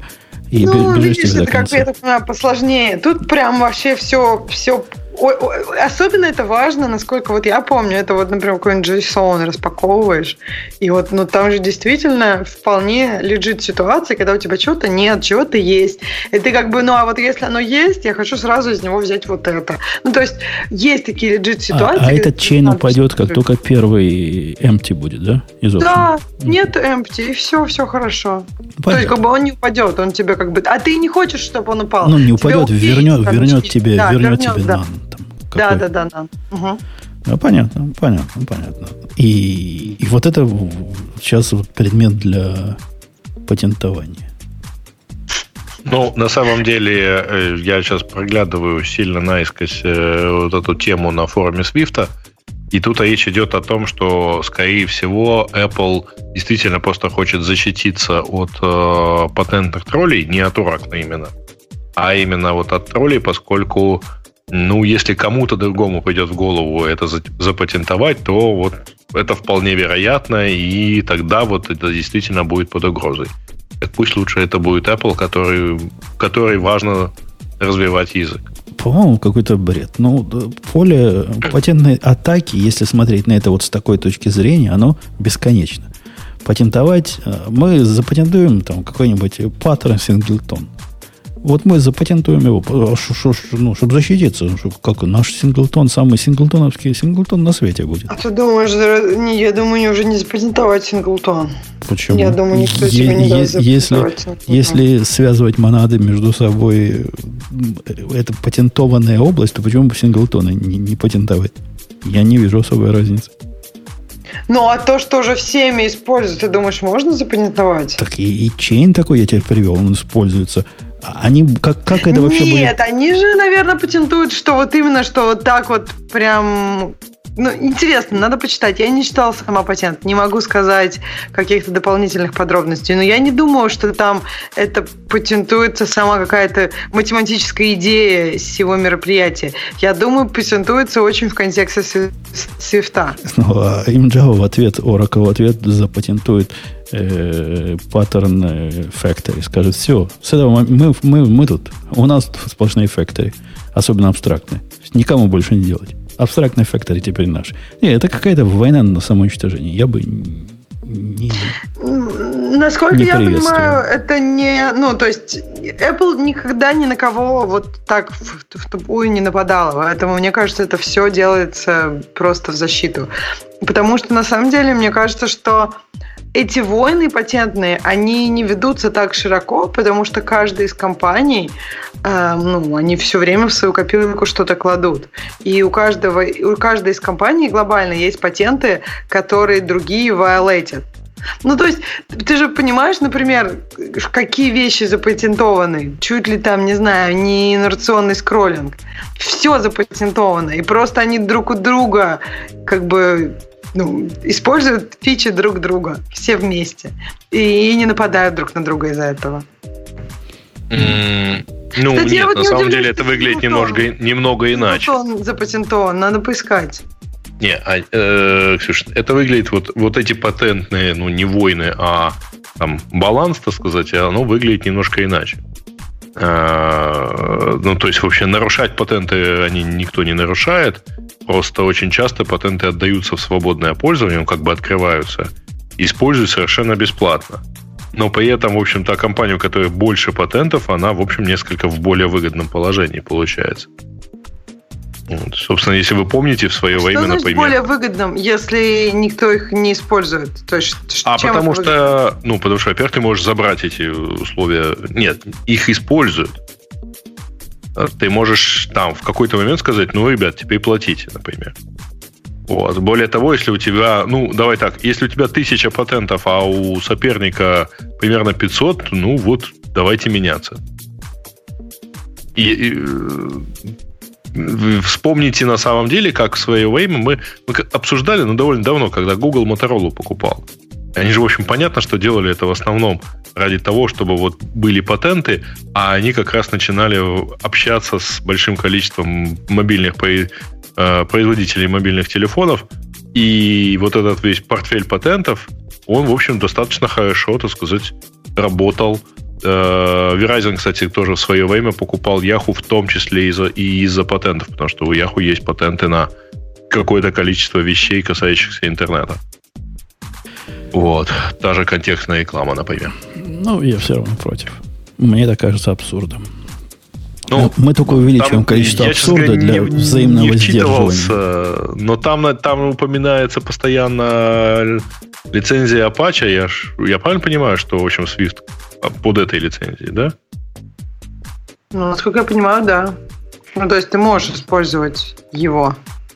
Не, ну, то есть вот тут тоже как-то странно, как в таком случае, что они собираются какой-то кусок Тут, тут, тут странно, что, тут, что уже под определенной лицензией выпущено. Тут странного много. Во-первых, это первый известный мне случай, когда происходит патентование конструкции языка.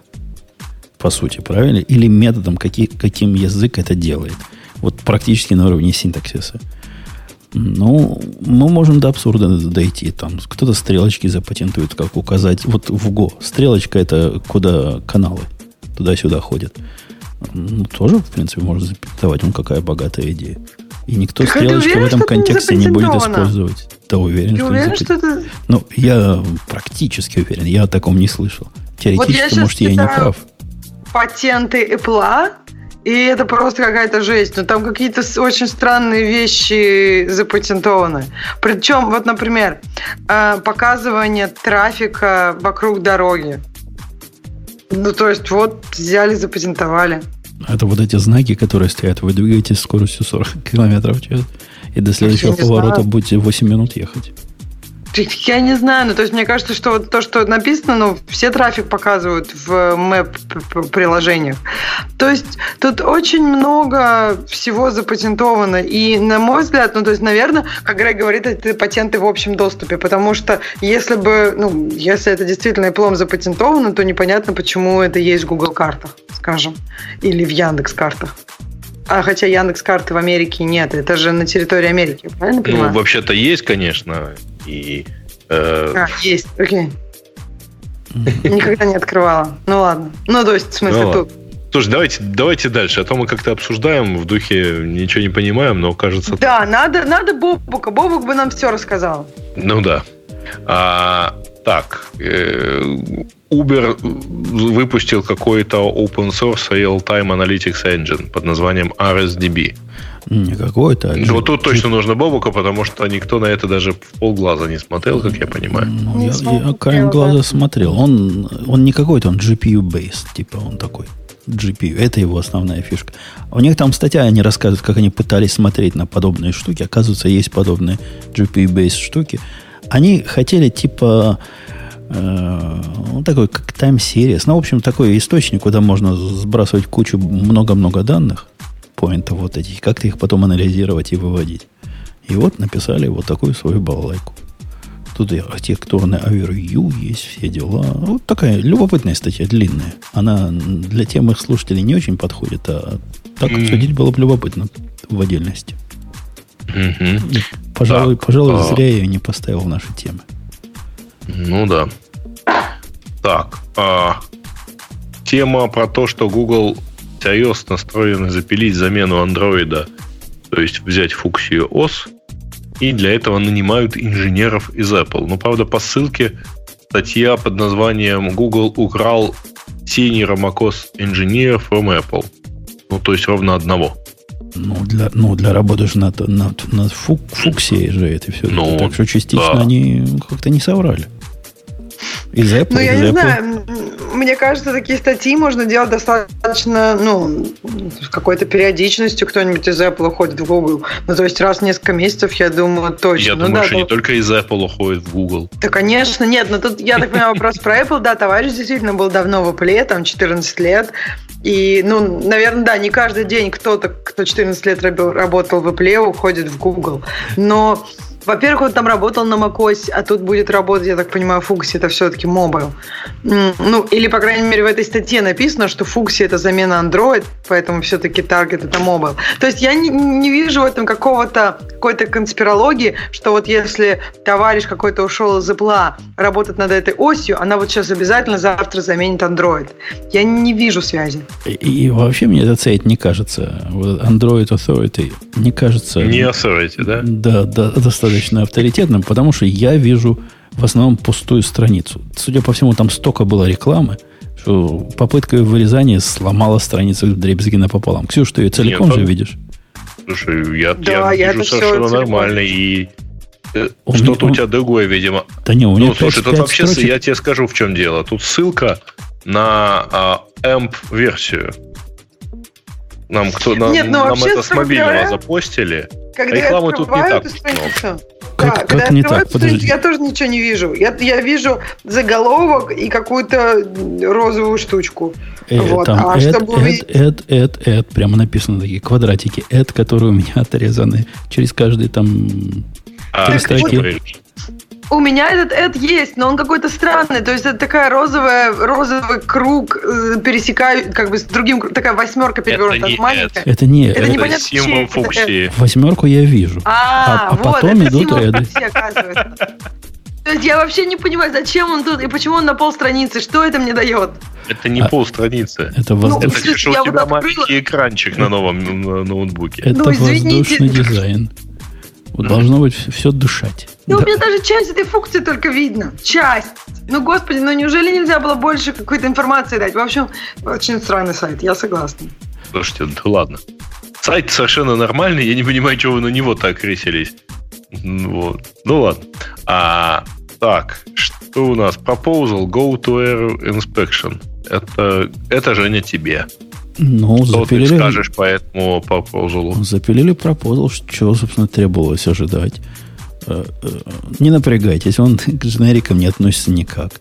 Но это вот как раз одна из тех, э, по-моему, трех частей, которые были в виде дискуссии начаты. Новая обработка ошибок, такая продвинутая более-менее. И дженерики там были, еще что-то было третье. И вот это про ошибки, оно как раз не про Go 2 поскольку эта штука не ломает совместимости с Go. Это просто, насколько я понимаю, это просто будет э, в текущей э, ветке Go без всяких двоек, и не надо нам двойки ждать. Я думаю, мы скоро это увидим, потому что, ну, потому, потому что тут все понятно. Они тут добавляют э, ошибкам вот этот враппинг со всех сторон, то, для чего я, собственно, использую этот пакет ошибок, о котором я, Ксюша, рассказывал – добавляют stack frames, которые можно доступиться, показать и напечатать при помощи форматинга, который там же будет.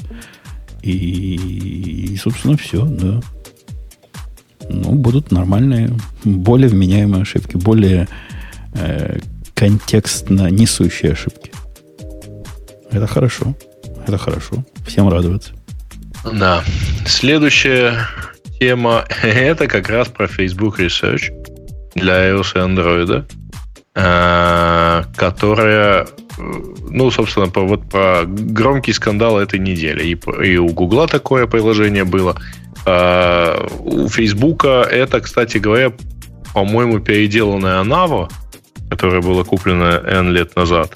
А, и, а приложение в свое время, если помните, ну, это был такой вот э, прокси для ускоритель мобильного трафика. У меня он даже тоже как-то когда-то Погоди, стоял. Погодите, когда рыжего бьют по морде, конечно, всегда хочется подключиться и тоже ну, добавить ага. от себя. Однако тут какой-то странный случай. Я не понимаю, за что их бьют. То есть участие предполагало оплату. С пользователям платят взамен на то, что они вот это позволяют. Этому приложению это позволяет. Ах, пользователи плохо прочитали. Они думали, им просто так 20 долларов дают. Ну, потому что они такие умные. Ну, или красивые, или одновременно. А теперь оказалось, нет. С вас взамен за эти 20 долларов берут информацию. И это сюрприз, сюрприз. Конечно, Facebook в его положении, как он сейчас, такие события, ну, не, не, не, не самые своевременные. Это да. Однако, за что их специально отдельно ругать, я не очень понимаю. Ну, тут на самом деле э, отдельно ругается только за то, ну, то есть, вот, за что э, Apple, так сказать, ополчилась, за то, что это явно нарушает э, требования э, Apple в части использования внутреннего сертификата. Вот. Мне, знаете, а. что понравилось? Как Бобук вот в тот день, когда у Facebook отняли, говорит, а вот у Гугла же есть такое же приложение, но у них-то написано большими буквами, поэтому Apple у них не отнял. Нет, нет, нет, нет, нет. На следующий день такой, и у Гугла отняли, молодцы, или что-то такое, не молодцы. Ну, в общем, мне понравилось, что Google, э, Бобук вслед за всеми журналистами такой, первый день мы понимаем, почему Apple у Facebook отнял, у Гугла не отнял. Второй день мы тоже понимаем, почему Apple Google отнял и у всех отнял. Мне понравилось, что как бы, ну просто, вот мне кажется, это очень похоже вот на всю журналистику, когда вот, ну просто здорово пытаются объяснить, что сделает Apple, и как бы следующий день она делает что-то другое, и снова пытаются объяснить, что делает Apple. Ты видела, Ксюша? А мне понравилось, что это было практически историческое событие. Ксюша впервые приняла участие в обсуждении чего-то про Facebook за последние N лет. Ну, я вообще обсуждала канал Бобука. Google. И Телеграм... Бобука. Вообще телеграм-канал Бобука обсуждал. Я не знаю, про что да, но тема-то, тема-то у нас про Facebook. А так, вид- что... Видела ли ты, Ксюша, ну, в твою журналистскую историю, поскольку мы сегодня гиковским темам не крепко привязаны, историю про мальчика, который плохо улыбался? Видимо, нет. То есть ну, ты, ты, про что? ты в танке я живешь? Я или... но я не понимаю, как тогда мальчика, который улыбается плохо, засунуть. Ты, ты подожди, ты в танке живешь? Или ты вообще не в Америке живешь? Я не знаю. Ты, может, тебя лишить грин-карт или что там у тебя есть, и выслать обратно, раз ты такие вещи не знаешь? Ну, давай, давай, скажи. что я должна знать. Исправь мою не, необразованность. А средства журналисты встали на дыбы все буквально, все сразу. Это недели две назад, наверное, было уже. А, о том возмутительном случае расизма, издевательства над пожилыми людьми, который позволил себе пацан, причем в кепке э, Make America Great Again, в мага этой шапке, и такое вирусное видео обошло всех, там три минуты, по-моему, было чувак идет, вот такой ну, индеец, нативный вот этот чувак с бубном. Он, они, видимо, с бубном по жизни ходят. Идет с бубном, а пацан впереди стоит, его не пропускает и улыбается. И явно издевательски ему. И все, и тут все взорвалось. Тут вот, вот. Продержалась эта история полтора дня, когда вышла, наконец, полная версия всего этой истории. Оказалось, пацан себе действительно стоял, действительно улыбался. А на него вот этот пер с бубном, укуренный индеец, как, как танк. То есть никто, никто никому проходить никуда не мешал, никакого издевательства над бедными э, индейцами не было, а, ну, наоборот, тихий школьник. Что он еще мог сделать, когда на него прет странный чувак, у которого от, э, видимо, как бы его говорит, веществ – уже и половина зубов выпала, и вообще в глазах безумие, с бубном, стучит бубном у тебя по духам. Представляешь, Ксюша? Прет на тебя такой, что надо делать? Пацан стоял, улыбался. И это... Кошмар, да, нет, журналистика это очень такая... Есть же эта известная картинка, где там, по-моему, военные и раненые, и там можно, в зависимости от того куска, который ты вырежешь из фотографии, как бы смысл и сочувствие перемещается просто ну, противопо- противоположные стороны. Да, и это, мне да, в этой истории больше всего понравилось, я открыл для себя там новый э, потерянное колено буквально. Жалко Бобука нет, он бы тоже... По, по, там в этом мероприятии участвовали еще особые люди, которые зовут себя э, Black Hebrew Israelist. Вот эти Black Hebrew Israelites, они особое такое племя. Они, во-первых, утверждают, что, значит, э, они только настоящие евреи, других не бывает. Потому что белые это просто украли еврейство себе. А во-вторых, они, они там дикие расисты, но вообще просто с, с такие печати ставить негде. И абсолютно уверены, что все великие люди были тоже черные.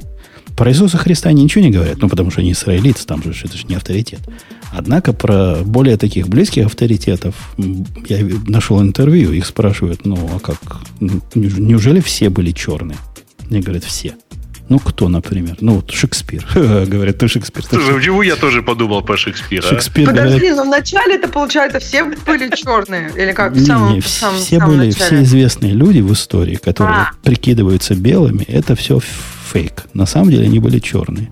Моцарт, Шекспир, Э, я не помню, там длинный список был. Этот, э, корреспондент его 10 спрашивал, вот только на одном он споткнулся. Засомневался, по, да? По, по поводу Линкольна у них еще нет полного, полного мнения. Они не уверены. Но тоже, скорее Слушай, всего. а это Гай Юлий Цезарь, не? Подожди, а вот с тех времен, когда есть уже фотографии, то... Ну, это, это же белые. Это, это, это же белые. Белые же фотографировали, слушай. Ну, это и тушировали, конечно. Это, это а. они все... Под... А, а Черчилль не? Про Черчилля не спрашивали. Ну, многих, многих известных людей там про Шекспира он аж подскочил, говорит, ну ты, ты, ты, ну, ты спросил, ну, что, ты, как ты такое ляпнул? Да, конечно, черный. Ну, как ты мог? Это ж точно был наш. В общем, такая... Слушай, такая надо вот... было спросить, а Отелло? Такое потерянное, потерянное колено нашлось у нас тут. Да, да, да. Э, давайте к следующей теме. Прямо к следующей. А, тут просто про следующую тему. Следующая тема это опять-таки вопрос к Бобуку. Как трекали пользователи через свои сертификаты на iOS? О, господи. Я и могу ответить. Я и могу Никак. ответить. Нет, то есть... Ну, смысле, как можно трекать через сертификат, слушайте? Э, замечательно можно трекать. Ну, во-первых, там приложение, которое трекает это. Вот. То есть приложение, если... Вот там вопрос даже не про это, там вопрос про то, какова вероятность, что другие компании делают это. Например, если, говорит товарищ, я пользуюсь телефоном компании на iOS, какова вероятность, что она собирает данные? Да стопроцентная вероятность, я вам так скажу. Ну, то есть я не понимаю, когда люди... Вот мне бесплатно дали телефон, мне оплачивают оплачивают мобильную связь, и, и как бы, ну, они могут делать с этим телефоном все, что они хотят. И дальше вопрос, там, стоит ли этого бояться, иметь второй телефон? Ну, то есть, если как бы вам есть чего бояться, если вы там что-то делаете там против своей компании, либо там, не знаю, наркотой торгуете, да, стоит бояться иметь отдельный телефон.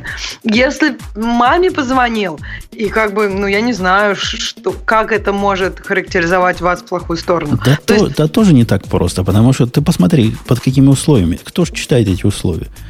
Как, как телефоны дают. Там, как сказано, вот в корпорации, где я работал, где как раз давали сотовые телефоны, сказано было, телефон должен использоваться исключительно для рабочих целей, но если вам очень надо, то вы можете иногда в личных целях использовать. И был случай, когда одному чуваку не дали э, выходное пособие какое-то из-за того, что решили, что он слишком часто его использовал в личных целях. Так ну, что вот я бы уже, кажется, на вашем месте ситуации. не рисковал. Потому что я вот, например, мне кажется, в IT-компаниях такого не особо встречается, потому что, э, потому что как раз, мне кажется, хотят собирать... Э, нет, по-моему, даже такого в, в соглашении с тобой. Ну, то есть в рабочих целях и в целях там как бы тестирования рабочих программ, там докфудинга, например. И там хотят от тебя достаточно реалистичных паттернов. Ну да, это, это в таких специфических компаниях, где ну, да, телефон наверное. это как бы инструмент, это как где да, станок. Инструмент.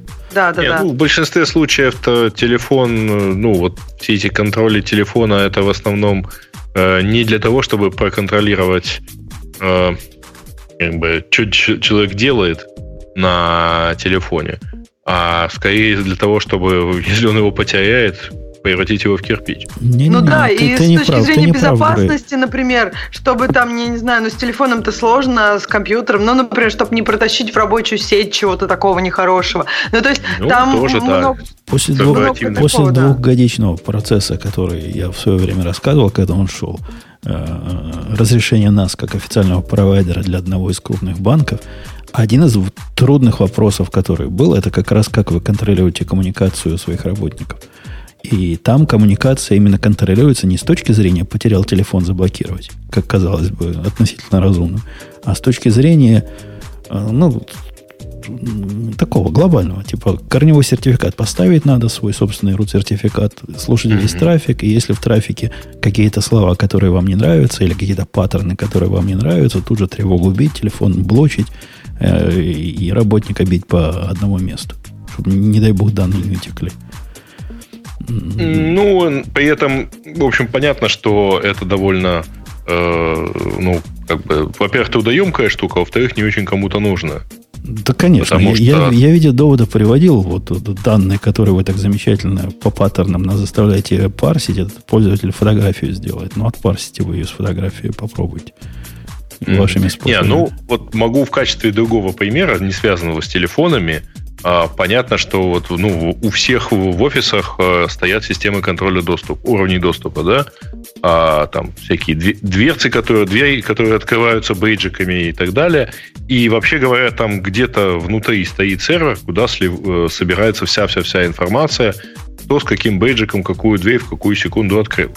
Но понятно, что загружать это в некий там большой аналитический engine и выстраивать маршруты, пользовать маршруты всех людей по офису, никто, в принципе, не будет. Ну, а вот если что случится... А ты уверен, а, что ты, там, ты... не знаю, в каком-нибудь Гугле для Google Maps они не делают ресерчи с этими данными? Ну, я, к примеру, так. Это с одной стороны, а с другой стороны, я же всегда худшего жду. Но представляешь, поссорился с этой компанией. И компания эта нашла мелким почерком пункт соглашения, который говорит, что с 16 до 16.30 тебе нельзя покидать здание. А вот они нашли, ты покинул, э, в туалет сходил. Ах ты скотина какая. Все, Получи. Ну, слушай, не надо работать на такие компании, с которыми так можно... Не-не, мне кажется, О. что ну, тут, тут, тут как бы нужно, чтобы так... Вообще, мне кажется, это действительно затратное де- дело, чтобы так вот про тебя все это искать. И тебе нужно что-то действительно, ну, очень нереальное сделать. Ну, настолько насолить компании, чтобы у них была такой, такая мотивация, как на тебя так жестко Перейти к конкурентам. Перейти из Apple в Facebook – и вот уже достаточно мотивации. Вообще, вообще нет. Ну, Ты то есть... представляешь, если на, на этом фоне кто-нибудь скажет, что я вот перешел из э, Facebook в Apple, и Facebook мне предъявил претензии, что я это, раз в полчаса ходил на туалет, например, а это много. Да, ну. люди тут ходят часто, и есть даже там всякие соглашения, что ты не можешь переманивать и прочее. Ну, какие-то такие, но, в смысле, наоборот, их забанили все эти соглашения, что ты не можешь переманивать. То есть тут из-за такого точно не будет. Тебе нужно, ну, как минимум, я не знаю, чтобы компания банкротом стала. Из-за чтобы... такого уже было. Были случаи перехода, я не помню, то ли с Oracle в IBM, то ли с IBM. И, а, какие-то вот такие монстры из, из тех времен. И было вот такое, когда прессовали того VP или инженера какого-то сеньора, находя про него все, что могли найти во внутренних системах. Это я же не выдумываю. Но опять-таки, опять-таки, это не превенция, словно говоря, да, это тот момент, когда понадобилось что-то найти, э, так сказать, народ пошел находить. На практике же, ну, слушай, ну вот я знаю, как это делалось там в тех компаниях, с которыми я сталкивался. Задача не, не проверять, во сколько, какую секунду ты зашел в ту комнату или вышел. А задача в тот момент, если, условно говоря, в 14.45 в твоей комнате начался пожар, то поднимаются, соответственно, все записи, включая, если есть там записи видеокамер, а что, собственно, в этот момент там было. Ну, или если там пропало у тебя что-то со стола, то, соответственно, начинаем поднимать записи и смотреть, кто из уборщиц подходил к твоему столу и в, каком, в каком состоянии отошел. Ну, вот так. Мне это все кажется возмутительным. Ну, ладно. Так, э, давайте, наверное, последнюю тему. Э, я раскачу одну. Тяжела и неказиста жизнь без Гугла. О том, как журналистка попробовала неделю не пользоваться Гуглом.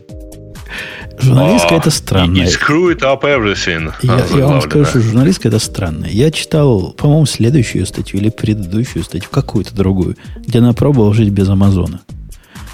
А мы ее не обсуждали. А никогда? она на самом деле по очереди жила без Амазона, Фейсбука, Гугла, Фейсбука и Apple. У не, я эту статью два раза был. не читал, ну, да, у, нее, но типа... у, у тетки это каша в голове полнейшая. С ее точки зрения, знаешь, что жить без Амазона означает? Найти да. все серверы, которые на AWS хостятся, и в них тоже не ходить.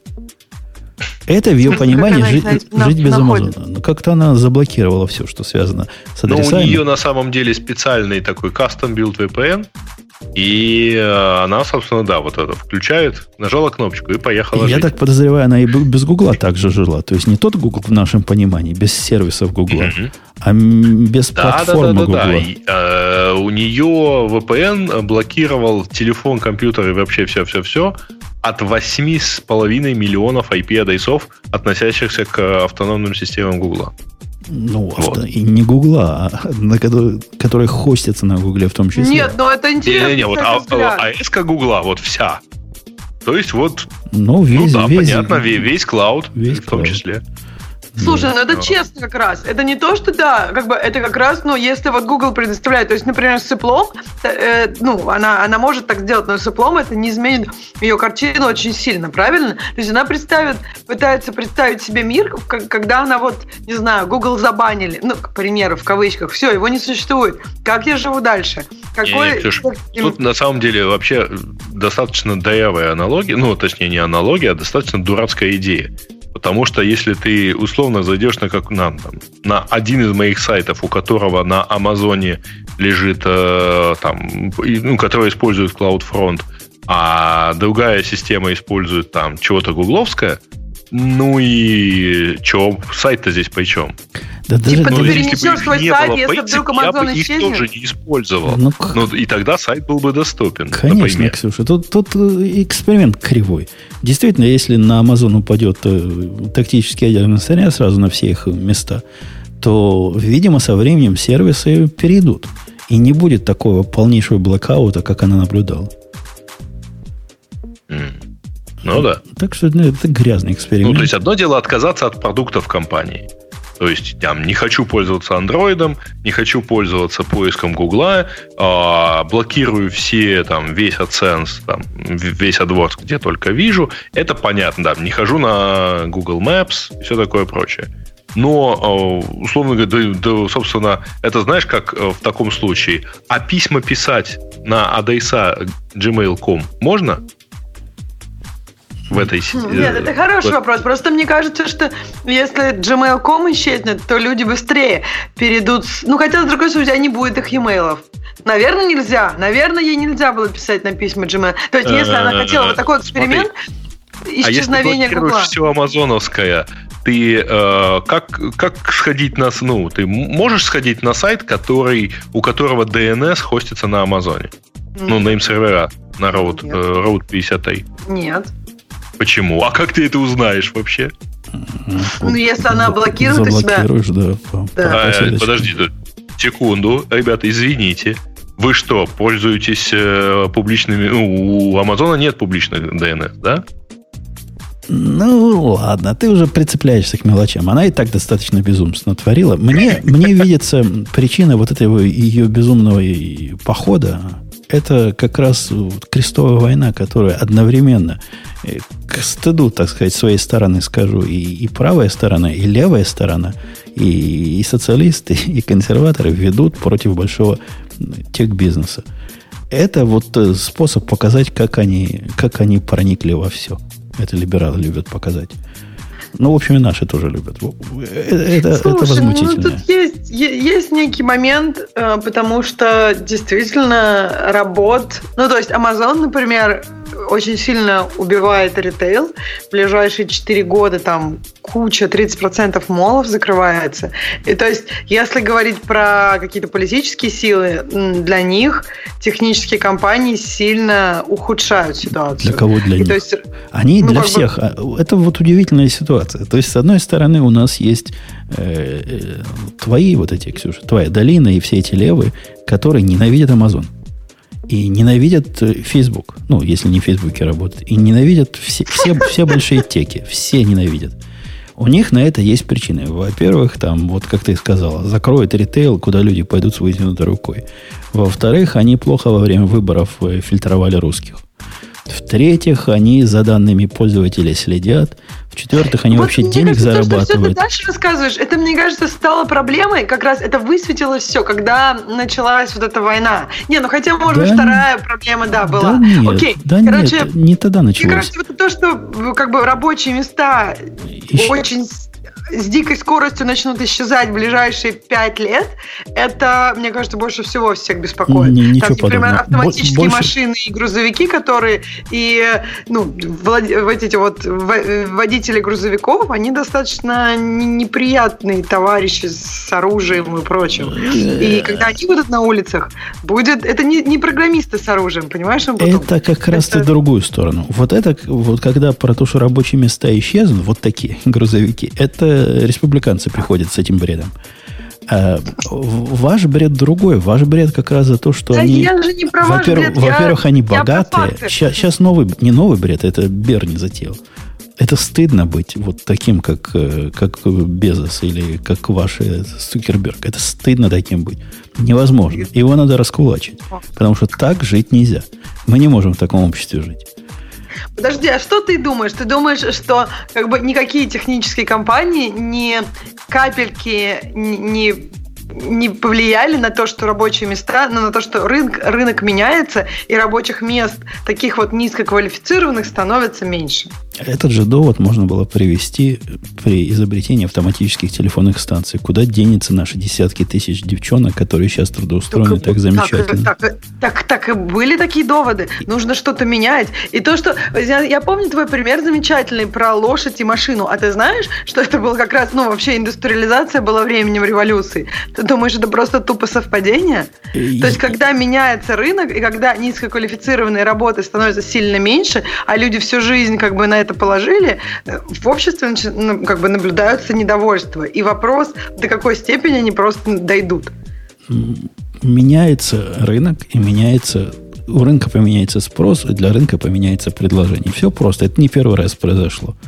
И да, действительно, не надо телефонисток больше, и водителей и лошадей не надо. Ну, так зато надо других. После водителей лошадей появились водители автомобилей, которые пришли им на смену.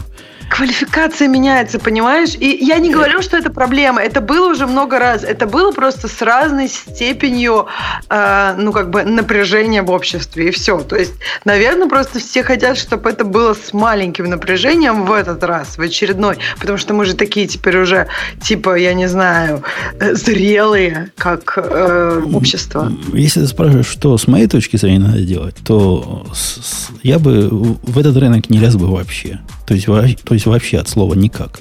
И уменьшил бы еще количество регуляций, количество защит, которые на них есть. А там у нас дофига их есть, поверьте мне, как человеку близкому к этому, ко всему. Я бы все это по возможности убрал.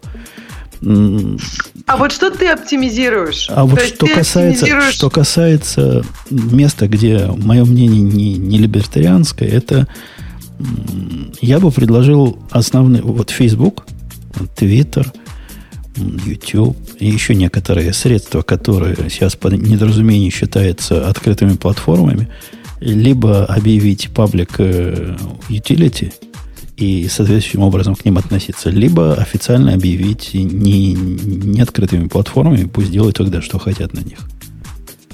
Подожди, а что, а что изменится, если это public utility? Я просто, наверное, не очень понимаю ну, если public, public utility, это как электричество, например. Тебе угу. не может э, тот, кто электричество тебе поставляет, по какой-то угу. причине, что ну, как-то ты ну, не так себя ведешь. Или где-то в Твиттере что-нибудь не то сказал. Короче, тебя от электрической сети нельзя забанить. По закону нельзя забанить. Ну, только если ты не платишь, конечно. По любой другой причине Но подожди, тебя нельзя это забанить. же как бы такой общественный медиум, как, я не знаю, как прийти там куда-то в правительство и, и, и, и болтать. То есть тебя не могут оттуда забанить, но если ты придешь начнешь оскорблять, на тебя могут в суд подать, например.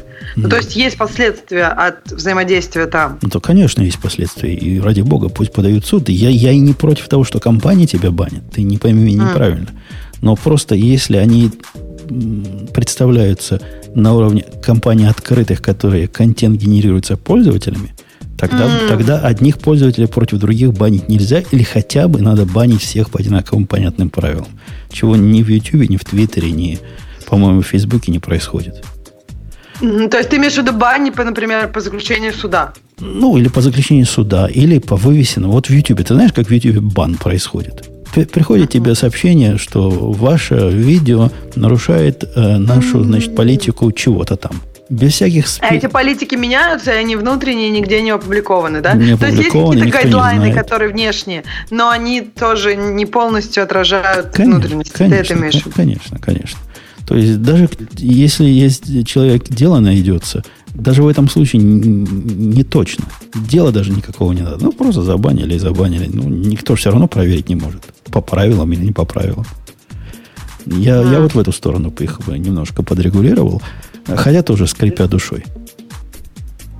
Ну да, видишь, у тебя получается немножко противоречивые мысли. Я, я согласна, я как бы я вижу огромный point в первом, что как бы регуляция, она, ну как бы, она получается не всегда правильно направленная, и поэтому она может иногда помочь, но иногда может нанести огромный урон ситуации, и как бы естественный баланс был бы лучше. Я этот point абсолютно понимаю. Но видишь, даже в следующей ситуации ты говоришь, а вот это бы я подрегулировал. Я, я не предлагаю даже это регулировать. Ты, может, меня неправильно ну понял. Нет, я, я согласен. Ты предлагаешь их объявить общественными медиа. Я, это, я, это регуляция этих компаний. Не, я, я, я согласен не объявлять их. У них же есть особое положение у всех этих компаний, которое освобождает их ответственности как от издателя. Они не являются типа как Нью-Йорк Таймс, они не газеты. Ну, на них нельзя контент, подать... Потому что они не контент-генераторы, ты Конечно, на них нельзя подать в суд, потому что у них типа нет редакционной политики. Собственно, тебе ничего с ними не сделать. У них прямо специально это дело рассматривал в свое время в Конгрессе. Там сложные было разговоры в свое время по этому поводу. Я предлагаю у них, у них этот статус отобрать. Если они редакционную политику производят, пусть, э, пусть будут такие же, как остальные. Не, не, подожди. Вообще-то Конгресс там ничего, по-моему, не разбирал, но вот право Гугла не индексировать сайты или там ранжировать их по-своему было признано первой поправкой. Ну, то есть право на свободу слова. Не, я не про это говорю, и, и действительно Конгресс не, ну, то есть, разбирал, это как говорю. раз редакционная политика, то есть право забанить кого угодно, просто потому что он не совпадает с принципами, провозглашенными где-то внутри компании, это и есть редакционная политика. Ну, вот, и как, как только они возникает... скажут, что это свобода слова. Как только... Имеют право. Ну, это не, не, вообще не про свободу. К первой поправке оно никак не относится, потому что Google не государство. Тут уже скорее не, про подожди, монопольные Что значит Google не государство? Нет, ты не понял. Это право компании на выражение своего мнения о, собственном контенте, так который ник- производит никто конкретный пользователь. Никто, Нафиг право, никто же них это право не, не пытается оспаривать. Ради бога. Хотите банить, Нет, баньте Жень, ты говоришь, угодно. что как бы если они какое-то, у них есть какое-то, какое-то мнение по поводу контента, который они не сгенерировали, то это автоматически значит, что они этот контент сгенерировали. А э, ну, Сережа тебе говорит про то, что нет, они контент не генерировали, его генерировал другой пользователь, но они свое мнение про контент высказывают что как бы никто не мешает им, по идее, этого ну, делать. То есть, правильно? условно, они считают, там, условно, там, например, один сайт важнее другого, ну, потому что они так считают, это их право считать. Если они не правы, ими не будут пользоваться. Ну, вот такая простая логика. Ну, это не такая простая логика, потому что э, они не только э, право имеют, но они в этом случае обязанность получают. И тут же происходит столкновение их прав и моих прав. Если это публичная площадка, которая, как они утверждают, э, генерируется пользователями, то это одно. А если это газета, собираемая из комментариев пользователей, то это совсем другое. И пока mm-hmm. они, они показывают себя как площадку, генерируемую пользователями. И ну, от этого... Нет, подожди, да, алгоритмы, да. Э, тот же да. самый фид и так далее, это, это уже их ну, часть. Конечно. И в тот момент, когда алгоритм начинает быть дискриминационным, по причинам не связан, связанным, например, с их политической точкой зрения, мне кажется, к нему же надо другие э, правила Почему? игры предлагать. Ну, смотри, вот тебе другой пример. Есть, например, а, там, не знаю, есть ли в Америке то, что здесь называется толстыми журналами или, или нету, да, но, к примеру, любой сборник, а, вот ты можешь, ты можешь, конечно, хотеть пойти там, сказать, у меня здесь есть, так сказать, пьеса, она должна обязательно быть опубликована в сборнике Шекспира. Вот. Ну, потому что тоже пьеса.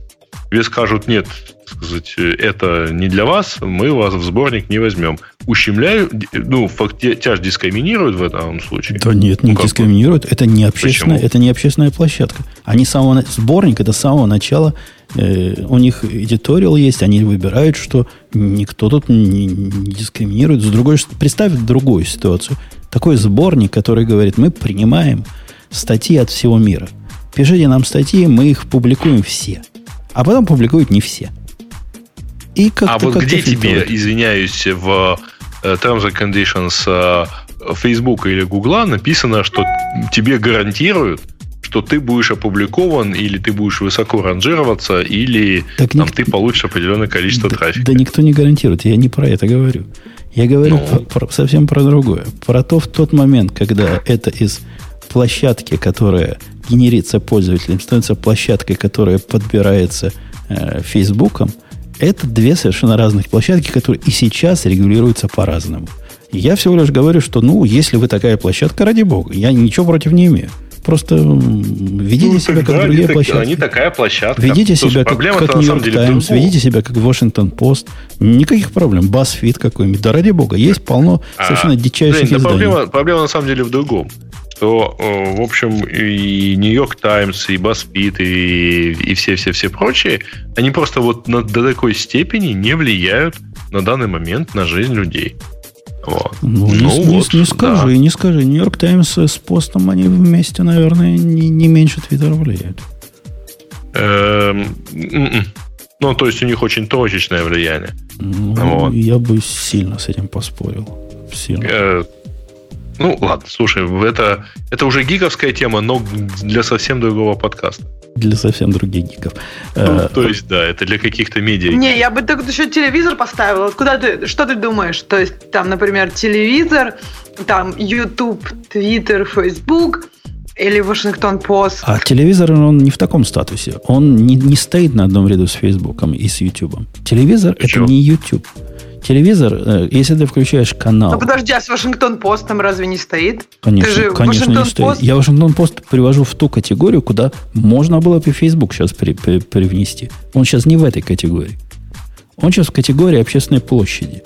Так это я предлагаю с этой категории, с этой площади вынести и поставить там, где стоит Нью-Йорк Таймс, Вашингтон Пост, CNN, Fox News, все эти. Они такие же, ну давайте их также и и... Не, ну только они не... Все-таки все равно Facebook не является общественной площадью по статусу. Он стал такой, ну, точнее, он воспринимается как такая, поскольку в нем, извиняюсь, там сколько-то миллиардов человек, вот, как и в Гугле, там, как и в других вещах. Но о, поэтому он все равно не перестал быть частной собственностью. Конечно, но электрическая компания тоже не перестала быть частной собственностью, когда она стала паблик утилити. Это же не, ее не инициализирует никто. А, вам не хватает в таком случае еще какой-нибудь поправки про вот как в Финляндии есть право на, на широкополосный доступ в интернет. Вот. Видимо, надо в Конституции прописывать право на доступ к Фейсбуку. Да не вот надо в этом случае, права. наверное, будет... Я, я, я э, совсем не про это говорю. Я не против того, что Facebook кого-то блокирует и кого-то ранжирует. Я всего лишь за а, одинаковые или хотя бы понятные правила игры. Или хотя бы описанные правила игры. А если вы говорите, что правил игры нет, и мы общественная площадка, ради бога, тогда и ведите себя как общественная площадка, а не как... Э, как Мне кажется, знаешь, в чем тут проблема? Э, в том, что ты хочешь их какой-то... Ты считаешь, что существует только две инстанс, два инстанса, белое и черное. И ты хочешь сказать, либо вас зарегулируют в белое, либо оставайтесь черным, но тогда. А мне кажется, что не допускаешь ли ты, что существует что-то третье? Это просто вопрос. Это не, я не утверждаю ничего. Просто насколько, ну, насколько реально, что существует что-то другое, чего не было раньше. Ну, может, оно и реально, но я, я, я даже не очень представляю, такая, такая общественная площадка, которая для одного мнения. Но это не общественная площадка. Это общественная площадка. Это площадка для одного мнения. Или для полутора мнений. Ну, тоже тут... Так а если они разные? То есть там же... Ra... Количество в качестве не площадки с мнениями. Есть YouTube, есть Twitter и так далее. Иногда они обмениваются этими мнениями, иногда нет. Я не говорю, что это как бы хорошо, и нам точно это надо, третье. Я просто имею в виду, как бы, почему тебе кажется, что должно существовать белое, черное, почему не может быть вот зеленого, так... а потом когда-нибудь еще красное появится. Я, к примеру. Оно, оно не, не то, что должно, не должно, оно сейчас такое. Я ведь смотрю, как оно есть. Сейчас есть белое и черное, и ничего другого нет. YouTube не является серой площадкой, он является вот определенного цвета площадкой. Facebook тоже является определенного цвета площадкой. Patreon даже, уж казалось бы, ну уж кто, ну, ну кто, ну деньги посылайте, PayPal. Казалось бы, вот эти банкиры должны быть, Citibank, который говорит, что мы отказываемся проводить платежи за покупку оружия, если наши клиенты их покупают э, через них покупает. Ну, это же вообще какой-то кошмар. Это лезть, лезть своими грязными ногами совсем не в те места, куда, куда вам лезть положено. Слушайте, я предлагаю на этой оптимистической ноте, так сказать, потихонечку сворачиваться, потому что у нас сегодня очень странный выпуск. Он, да, хоть и гиковский, но э, в общем, там есть ровно одна отправная точка какая-то. В этот момент Женя воспаивает, и мы куда-то улетаем. Давайте ну, полетать обратно. Я думаю, никто а, не против воспаривания. Не, мне да. тоже понравилось, но вот просто э, это примерно четвертая тема, э, когда в конце мы плохо понимаем, а с чего, собственно, все началось. Это ты плохо понимаешь, потому что ты пришел на гиковский выпуск по ошибке. Мы с Ксюшей все понимаем. Все поняли. Да-да-да. Ну что, мы такие понятливые. Включим вам Digital Ocean под конец. Я Конечно. понимаю. На этот игре. И, в общем, и ну, будем, и это и, тоже, да. И будем на этом расходиться. Заканчивать. Да. да. Поехали. Пока. Это шоу создано при поддержке Digital Ocean. Digital Ocean – провайдер доступного облачного хостинга. Всего за 55 секунд и 5 долларов в месяц вы можете создать свой облачный сервер в одном из дата-центров, расположенных в Нью-Йорке, Сан-Франциско, Амстердаме и Сингапуре, и управлять им с помощью простой, интуитивно понятной панели управления или воспользоваться мощным мощным API. Начните прямо сейчас. Введите промокод RadioDefist при регистрации и получите 10 долларов бонуса на аккаунт.